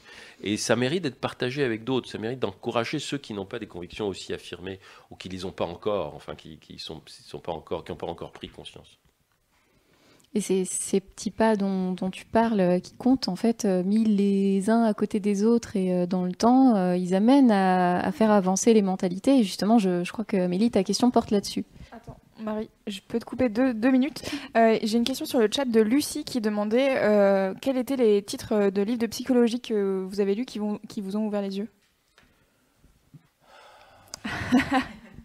Euh, bah, alors c'est bah, c'est des livres c'est des livres en anglais c'est un peu long non ce qu'il faudrait c'est que à ce moment-là je, je t'enverrai les je t'enverrai les titres Ok. Ça. et, et, en- et tu peux les mettre à ce moment-là euh, Je peut-être les mettrai en lien. euh, tu les mettras en lien Parfait. parce que parce qu'il y a plein de choses possibles et puis il y a des trucs traduits des trucs qui ne le sont pas donc je, je vais voir un peu ce qui est traduit pour que ce soit accessible à tout le monde Moi, personnellement, c'était la petite sirène, ça. Amélie. Euh, alors moi j'ai découvert votre livre bah, par Mademoiselle et, euh, et puis après ça a été un peu moi qui, a, euh, qui l'ai envoyé à tous mes amis en fait, qui, euh, qui leur a dit de le lire et ça a provoqué pas mal de débats parce que j'ai des amis qui sont euh, étudiantes en médecine, en pharmacie, etc. Et, euh, et c'était intéressant parce que du coup elle me disait que elle trouvait, enfin elles avaient beaucoup aimé le livre, elle trouvait que c'est que France Karma était un très bon docteur, mais que finalement aujourd'hui c'était peut-être plus comme ça que elle en tout cas avait l'impression que dans leur fac, comme on le disait tout à l'heure, qu'il y avait des gens qui leur apprenaient le respect, que c'était vraiment euh, comme ça, que là ici on a des soignantes et futures soignantes qui a priori sont sensibilisées à ces, à ces thématiques. Du coup ma question c'est est-ce que tu penses que depuis le moment où tu as fait tes études et où tu as vécu tout ça, bah, ça évolue en fait positivement euh, jusqu'à aujourd'hui? Bien sûr, je pense qu'il y a eu beaucoup d'évolutions positives, tout simplement parce qu'encore une fois, le niveau d'éducation, le niveau de conscience, le niveau d'intervention, le niveau d'échange relationnel, euh, moi je pense que ça a beaucoup changé depuis dix ans à cause de l'Internet, par exemple. Euh, et ça, j'y suis pour rien. Euh, en tout cas, ça dépasse les individus. Bien sûr que ça a changé, mais la question n'est pas tellement de savoir si ça a changé ou pas. Je dirais que c'est un peu... euh, Il faut toujours penser aux privilèges qu'on a. Maintenant, je n'oublie jamais que j'ai un privilège énorme, c'est que je suis blanc et que je suis un homme. C'est un privilège. J'ai j'ai pas fait exprès, j'en suis pas coupable, mais c'est un privilège. Donc ça me permet des choses que des non-blancs, non-hommes ne peuvent pas faire. Et il en va de même pour les femmes. C'est-à-dire qu'il y a des femmes qui sont éduquées, qui ont accès à l'Internet, qui ont accès à l'information, et il y en a plein qui l'ont pas. Et donc on ne doit pas présupposer, à partir de sa propre place, que tout va bien. Et en particulier, les étudiants en médecine, ils ont absolument le droit de dire, moi je suis bien traité, j'apprends des choses et je suis dans de bonnes conditions. J'ai fait mes choix quand j'étais étudiant en médecine et j'ai trouvé les praticiens avec qui je pouvais apprendre dans de bonnes conditions. Donc je sais que c'est possible. Euh, C'était possible déjà il y a 40 ans ou il y a 50 ans, ça l'est encore plus aujourd'hui. Néanmoins, c'est pas le cas de tout le monde. Et c'est ça qu'il faut garder à l'esprit. Il ne faut pas se dire, ouais, ouais, tout va bien. Non, non, tout va bien pour moi, mais il y a plein de gens pour qui ça va pas bien. Et c'est de cela qu'il faut qu'on s'en occupe. Quand je dis il y a des médecins maltraitants, je ne dis jamais tous les médecins sont maltraitants. Mais, et c'est pas parce qu'il y a des médecins qui sont bien traitants qu'il faut pas s'occuper des autres. Ou qu'il faut pas s'occuper des patients des autres. Et c'est ça le problème. C'est euh, posons un peu nos privilèges de côté. hein, euh, c'est un peu comme la question du féminisme. hein, quand vous avez des filles qui disent ou des femmes qui disent oh, c'est dépassé le féminisme, on n'a plus besoin du féminisme puisque nous sommes toutes égales maintenant, égales aux hommes, etc. Vous savez que c'est pas vrai. Et qu'en plus, c'est encore moins vrai quand vous pensez aux questions socio-économiques, c'est-à-dire aux questions de classe sociale. Dire, attention, hein, euh, quand on est euh, éduqué, qu'on n'a pas eu euh, six enfants avant l'âge de, cin- de, de 25 ans, qu'on a un travail, etc. Oui, d'accord. Mais enfin, il y a plein de femmes qui sont pas dans cette situation-là. Et c'est pour celles-là qu'on travaille. C'est peut-être pas pour nous. Nous, ça va. Encore que, on peut toujours faire mieux. Mais c'est peut-être pour elles. Et, et moi, c'est ça que j'ai à dire. Si un étudiant ou une étudiante en médecine lit le bouquin en se disant ouais, c'est plus comme ça, ben c'est qu'il a une vision quand même limitée à son environnement immédiat. Et c'est pas comme ça partout. La remise en question, elle doit être euh, permanente et tout au, long de, notre vie. Et euh, tout comme en féminisme, on check nos privilèges, euh, finalement, il faut que, les, praticiens se posent la même, question. Je vous propose qu'on enchaîne avec deux questions de Cyrielle et de Louise, euh, que je vais présenter en même temps qu'elles euh, qu'elles arrivent. Merci beaucoup. Merci, merci. Alors, euh, donc toi, Cyrielle, tu Oui, es euh, graphiste illustratrice, tu es une ancienne de, de Mademoiselle. C'est ça. Et tu as fait, euh, tu as fait une, une BD qui s'appelle Le vrai sexe de la vraie Voilà. vie. Euh, Alors, je tombe en plein dedans. et euh, donc oui, j'ai fait ça. Et, euh, et en fait, euh, le cœur des femmes a m'a beaucoup touchée. C'est marrant parce qu'on disait que c'était euh, les mères qui avaient euh, sou- enfin, souvent donné. Et moi, c'est moi qui ai donné le cœur des femmes à ma mère. Voilà. Et quand euh, et elle m'a dit à 60 ans, j'ai réalisé qu'en fait. euh, j'ai réalisé toutes les choses qui se sont passées en arrière. Donc elle s'est fait un flashback en disant putain mais si j'avais su j'aurais sauté à la carotide depuis longtemps. et euh, donc voilà donc ça m'a fait euh, ça m'a fait rire. Et euh, moi, ma question, alors j'ai l'impression que c'est un peu une question un peu Figaro qui cherche un peu à la petite bête et c'est un peu, enfin, c'est pour aller chercher le buzz. C'est euh, comment euh, la communauté médicale a accueilli ça? Parce qu'on connaît euh, l'omerta qu'il peut y avoir euh, et, et en fait, euh, j'ai l'impression, enfin.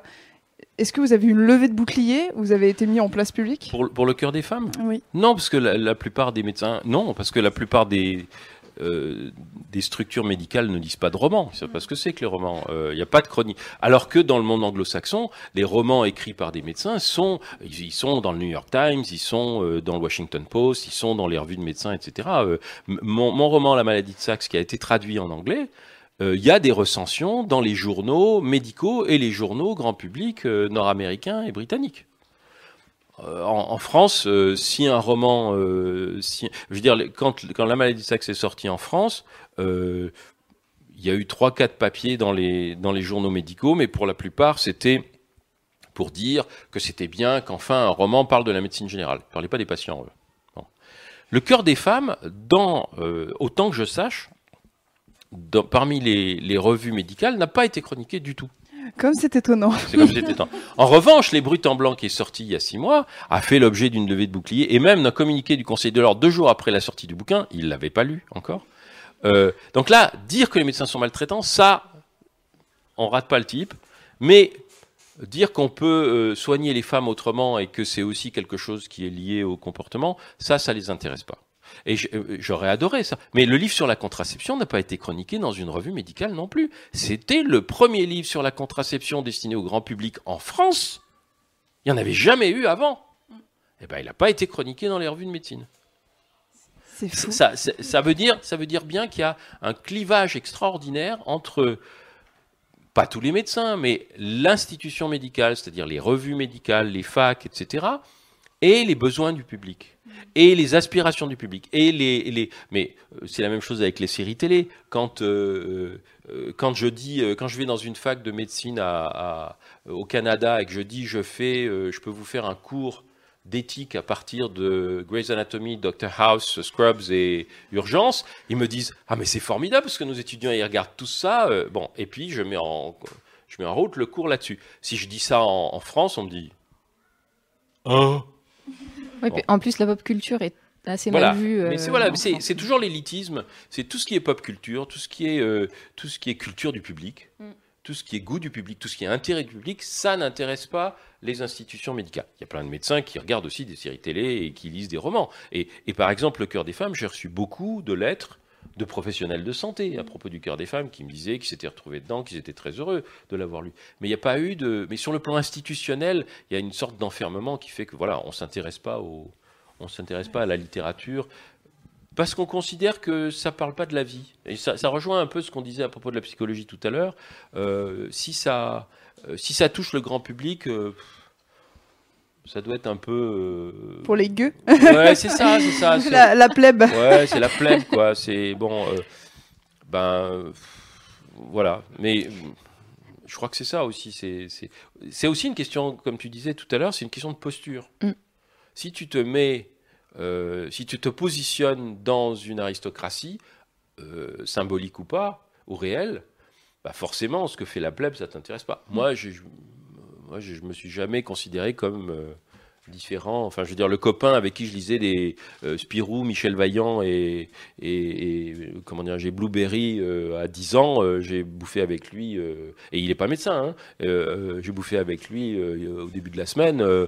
c'est toujours mon copain, et je suis toujours son copain. Et puis, je veux dire, vous voyez, c'est c'est vraiment quelque chose qui est lié à la façon dont certains médecins se voient comme véritablement supérieurs aux autres.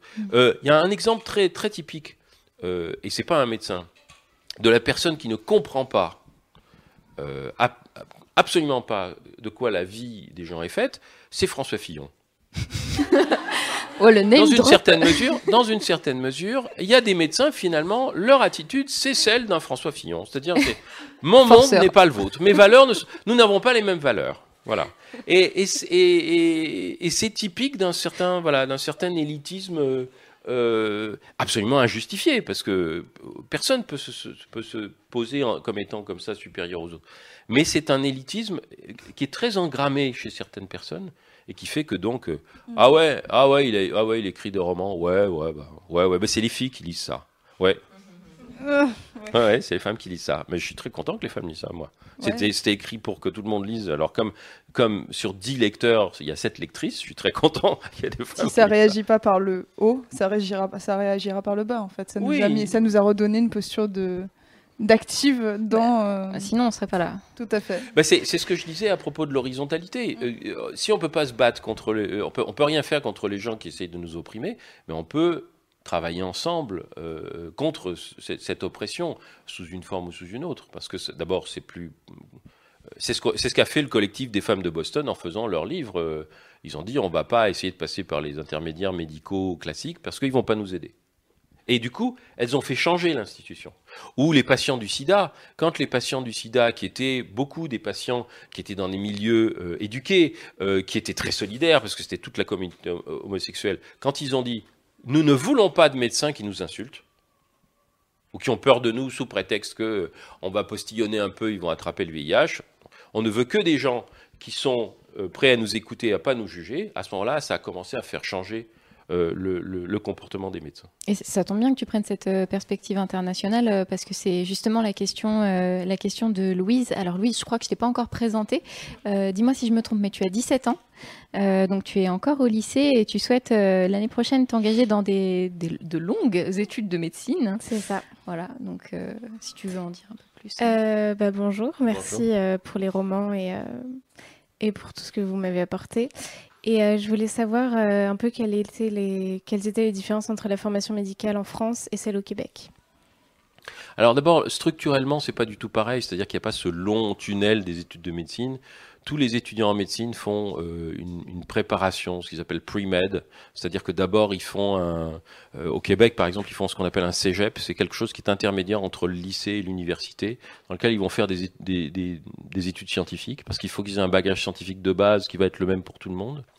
Et puis ensuite, ils vont euh, postuler pour rentrer en, faculté de médecine et ils vont être, euh, ils vont être pris sur dossier, sur dossier scolaire, mais aussi sur dossier euh, comportementales. C'est-à-dire, par exemple, euh, un étudiant en médecine, on va s'intéresser au fait de savoir s'il a fait beaucoup de bénévolat euh, quand il était lycéen, parce que c'est quelque chose de très répandu.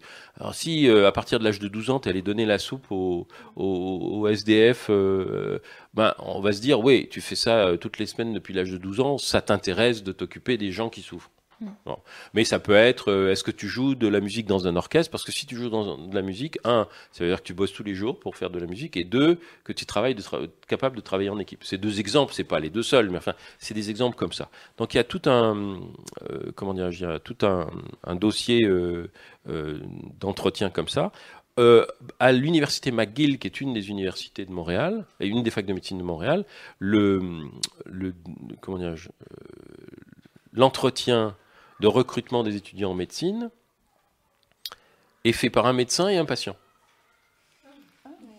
Patient chronique qui fait partie euh, de l'ensemble des.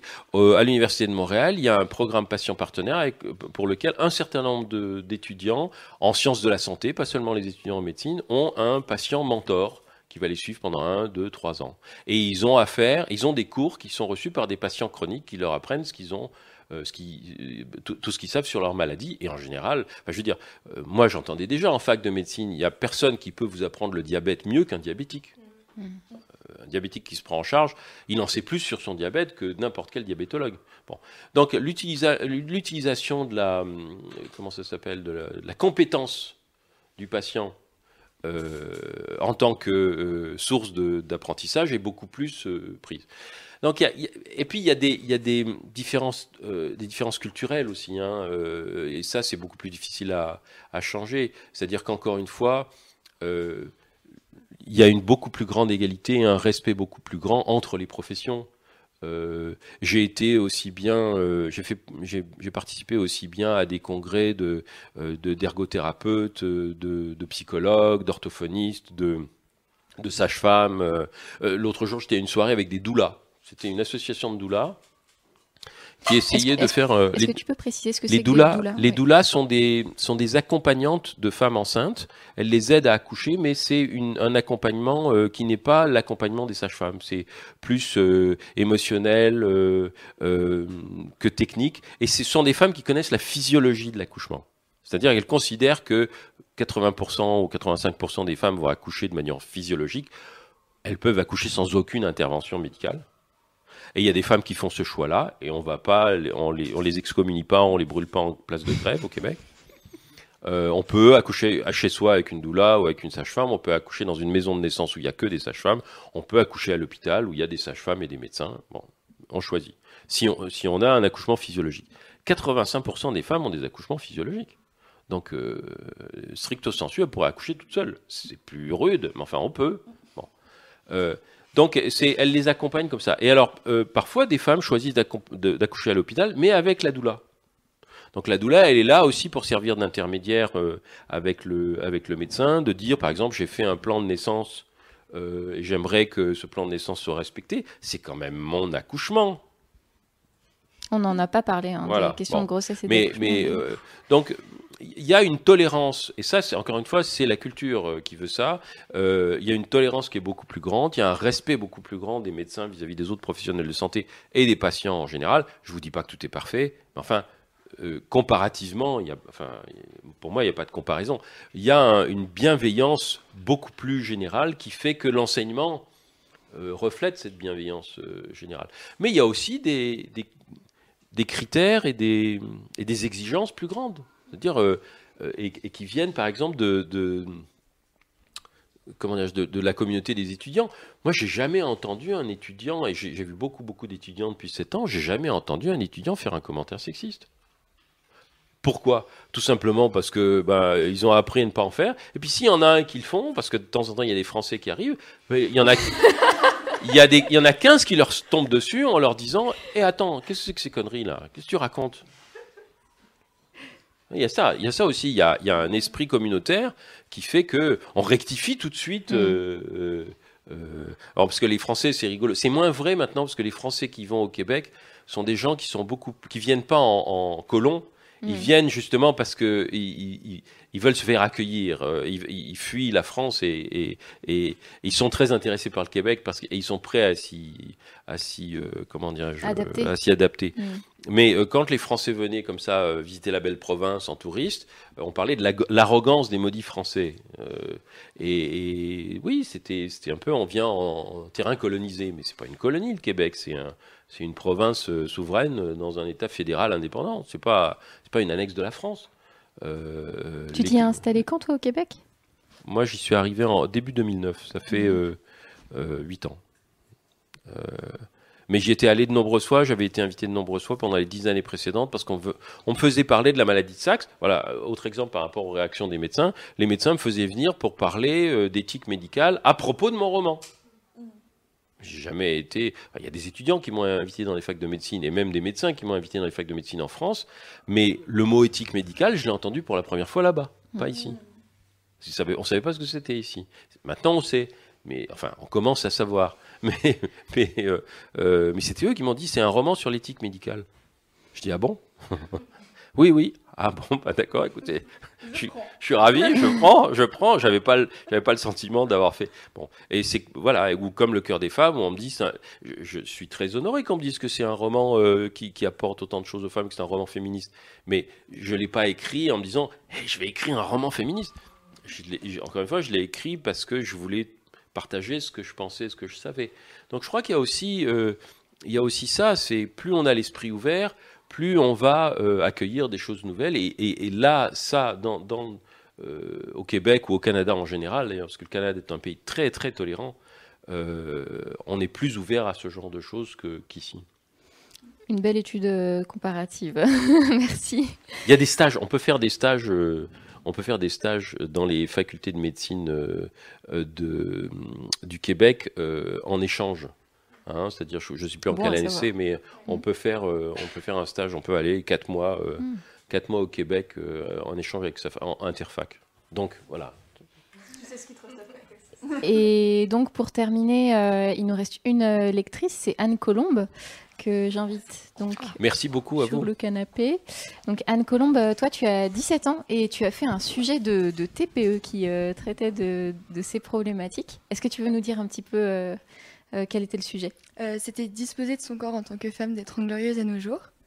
Et euh, on a fait, enfin, on avait une partie sur la sexualité, et du coup, on avait besoin d'une œuvre littéraire, donc qui est la vôtre. Et donc, on a étudié cette œuvre, on a pris des extraits, qu'on a un peu décortiqués. euh, par exemple sur la femme objet, enfin, le fait, voilà. Donc, on avait, on a pris plusieurs, il y avait vraiment le choix, donc c'était vraiment bien. Franchement, ça nous a soutenus parce que voilà. Et, euh, et donc voilà. Et en fait, euh, il y avait une chose quand même qui était un peu, enfin, qui nous a un peu interrogé, c'est que, en fait, la plupart des œuvres littéraires, c'était pas vraiment des romans, enfin, qu'on prenait, c'était pas des romans aussi, euh, enfin, vraiment des fictions, enfin, juste pour, euh, enfin, qui paraissent être là juste pour, euh, bah, pour euh, se détendre. Et du coup, c'était quand même euh, surprenant, et on voulait savoir du coup pourquoi avoir choisi cette forme. Euh, tu veux dire plutôt que le, le témoignage ou le... Bah, parce que si, si c'était votre, votre- si votre but c'était de partager vos- votre savoir, pourquoi est-ce que c'était une forme de fiction où on a, enfin du coup ça, Parce que, alors, euh, ah, c'est une très bonne question. Enfin, je veux dire, c'est, c'est, c'est- oui, je comprends ce que tu veux dire. Euh, il y a plusieurs éléments de réponse. Un des éléments de réponse, c'est que je, je- personnellement, intuitivement, je pense que je, je- je partage mieux ce que je sais en racontant des histoires. Bon, d'ailleurs, euh, quand je vous parle de, quand je donne des exemples de, de- patients que j'ai vus, etc., quand je donne des exemples de patients que j'ai vus à des gens, euh, à, des médecins, je, ne fais que raconter une histoire. Pour ce qu'ils en savent, je pourrais l'avoir inventé. Euh, ils en savent rien. Donc, pour moi, expliquer, c'est raconter des histoires. Enfin, euh, décrire ce que je ressens, c'est raconter des histoires. Ça, c'est la première chose. La deuxième chose, c'est que euh, c'était aussi pour répondre à cette frustration de ne pas avoir eu une étudiante ou un étudiant avec qui partager ça. Donc j'ai imaginé une situation triangulaire euh, fictive, avec Karma d'un côté, Jean de l'autre, les patients au troisième. Ça me permettait aussi de parler de moi à la fois dans Karma et dans Jean. Et d'ailleurs dans d'autres personnages, euh, et personnages féminins qui expriment des sentiments qui sont les miens. Bon. Ce que je n'aurais pas pu faire si j'avais fait quelque chose qui était de, un, témoignage. Euh, là, j'aurais dû serrer euh, de façon beaucoup plus stricte. Alors là, je fais ce que je veux. Ça change pas, à, à mon sens, ça ne change pas la sincérité ou la vérité de ce que je raconte. Parce que quand Karma dit à- quand Karma dit à Jean, euh, euh, oui, on peut poser un stérilet à une femme qui n'a pas eu d'enfant, bah, que ce soit Karma qui le dise à Jean ou que ce soit moi qui l'écrive dans un livre, c'est la même chose. Il faut euh, que, ce- même si c'est un livre technique, la personne qui va le lire euh, va se poser la question euh, de savoir si c'est vrai ou pas. Je dirais même plus que quand je le dis dans un roman, ça donne beaucoup plus la possibilité au lecteur ou à la lectrice d'aller vérifier que si c'est dans un texte euh, lourd, on va dire ah bah c'est le spécialiste donc c'est indiscutable. Et je trouve que c'est beaucoup plus démocratique de le dire sous la forme de la fiction parce que comme c'est une fiction, personne n'est obligé de me croire à cause de mon statut de docteur. Bon. Et puis, euh, euh, la supériorité du roman sur le, sur le livre, comment dirais-je, le livre engagé ou le livre militant, et j'avais fait déjà un livre, enfin, fait déjà deux livres militants au moins, qui étaient le livre sur la contraception, dans lequel c'était que factuel, hein, euh, il y avait eu trois éditions, et puis j'avais fait un livre sur les règles aussi, et puis euh, le- livre, euh, un livre qui s'appelait Les droits des patients, que j'ai coécrit avec une juriste, Salomé Viviana, qui était un livre militant sur défendez-vous, hein, ne vous laissez pas faire. Donc les essais techniques et factuels, je les avais faits déjà. Et du coup, euh, ça leur laisse un peu la liberté de penser, enfin ce qu'elles veulent. Voilà, et- et- exactement. Et puis surtout, ça réintroduit les émotions, parce que dans les essais factuels, tu mets pas d'émotions, tu mets des faits. Euh, dans un roman, tu peux mettre toutes les émotions que tu veux. Et tu fais confiance à la lectrice ou au lecteur pour en faire ce qu'il veut et ce qu'il veut- et ce qu'elle veut. Ça me permettait donc de faire, et puis ça me permettait aussi de faire quelque chose que je n'ai jamais pu faire, c'est-à-dire de brosser tous les sujets qui m'intéressaient en, en 600 pages. Euh, et, et de manière, euh, voilà, de manière euh, sensible, de manière interactive, de manière un peu marrante quand même, de temps en temps, j'espère. Mmh, J'espère qu'on- rigole un peu. De manière un peu mélodramatique. Moi, j'aime bien le mélodrame. Il y a des gens qui ont, qui ont dit Oh, cette fin, ouais, c'est invraisemblable, etc.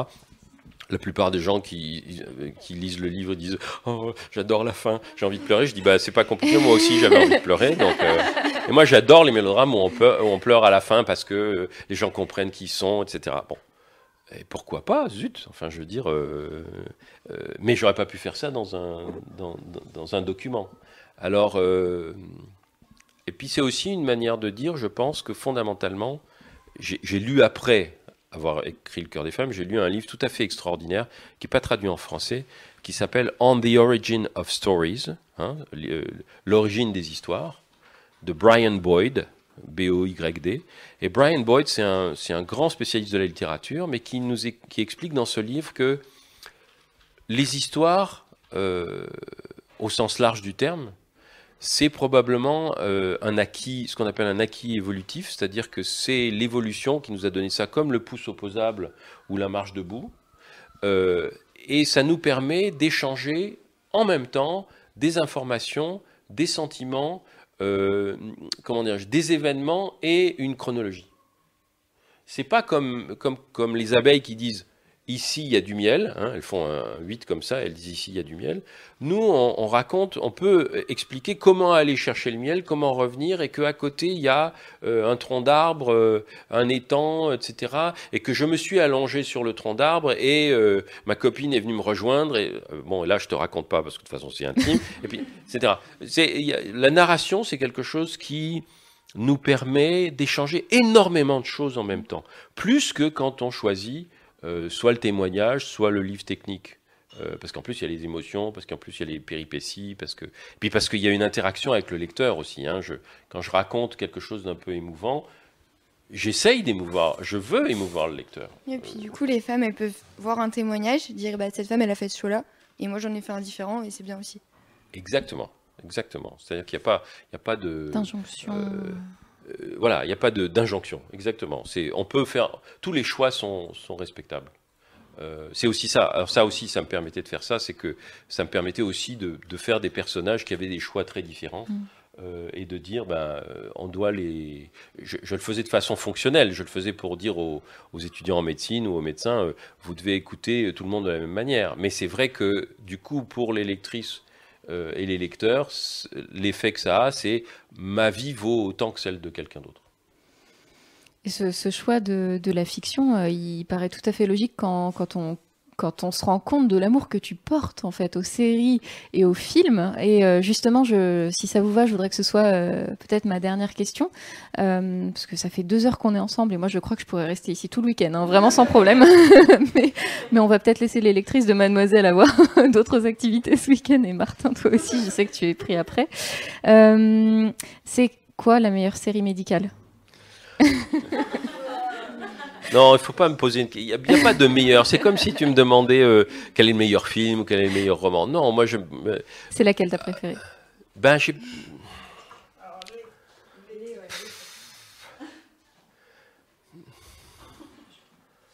Mais c'est- je ne peux pas dire quelle est ma préférée. Pour, pour une, non, mais pour une raison très simple. C'est que euh, une œuvre de fiction, elle a une teinte, elle a une couleur, elle a une atmosphère, elle a, elle a des thèmes.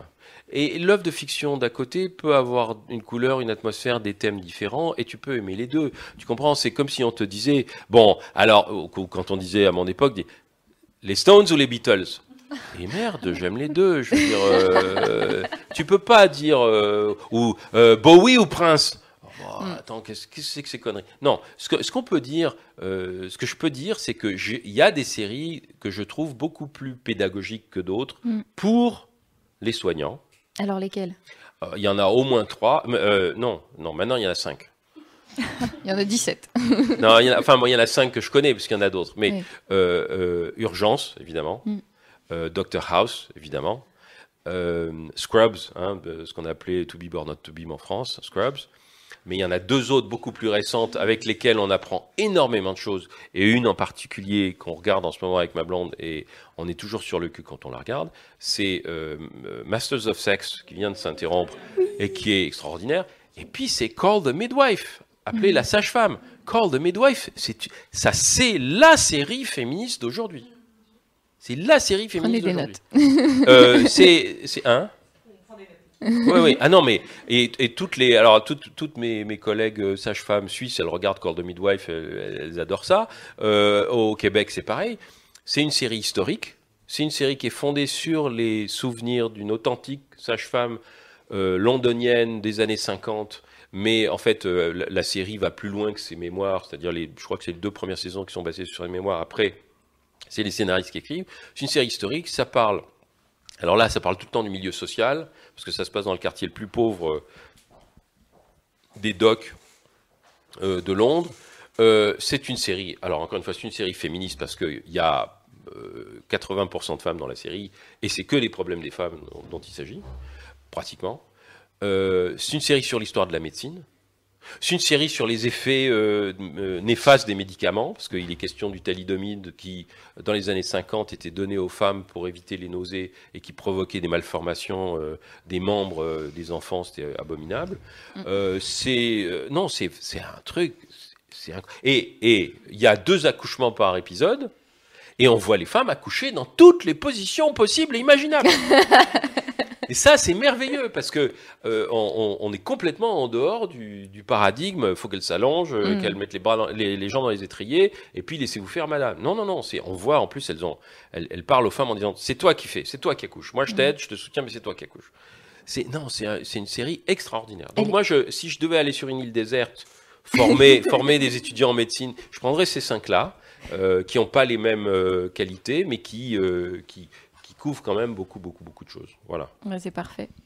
Euh, merci, merci beaucoup, merci Bah, merci Martin. à vous de m'avoir donné la parole comme ça. Ah bah c'est Merci à, à Fab qui nous a permis euh, d'organiser cette euh, rencontre. Euh, merci euh, à, à vous les lectrices.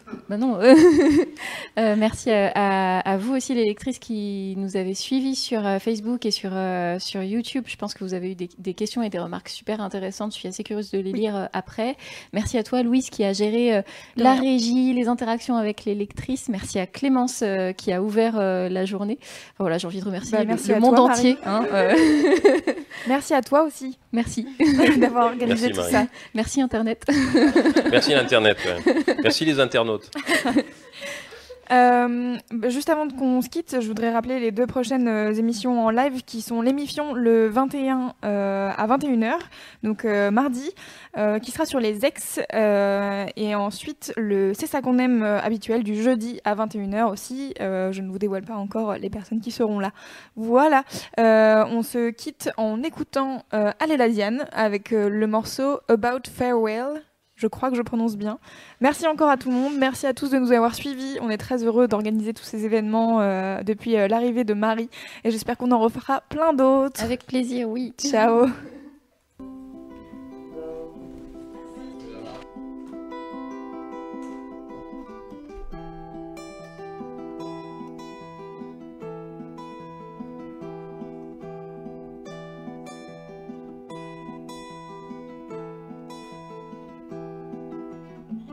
Seven years to you, dear heart, is all that I can give. And I know that without me, you'll find just what you need. Deep down somewhere, deep down somewhere.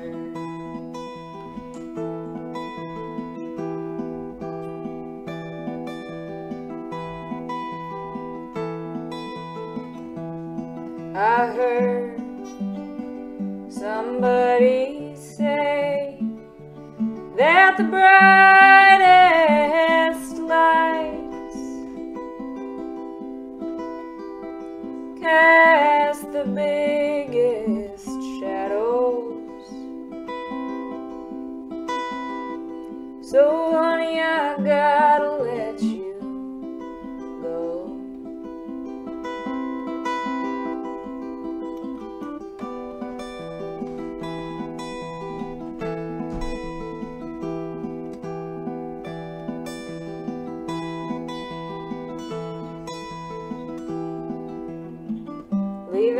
the hardest part, that's what we've always said.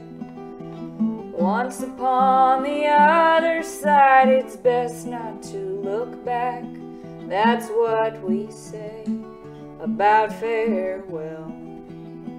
That's what we say about farewell.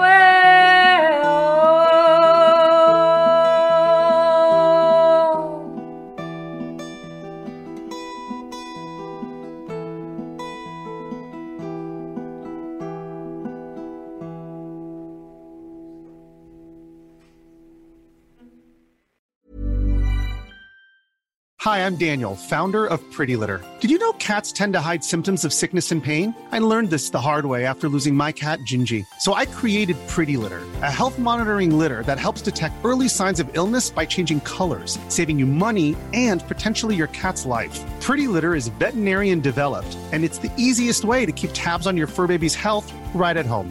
Go to prettylitter.com and use code ACAST for 20% off your first order and a free cat toy. Terms and conditions apply. See site for details.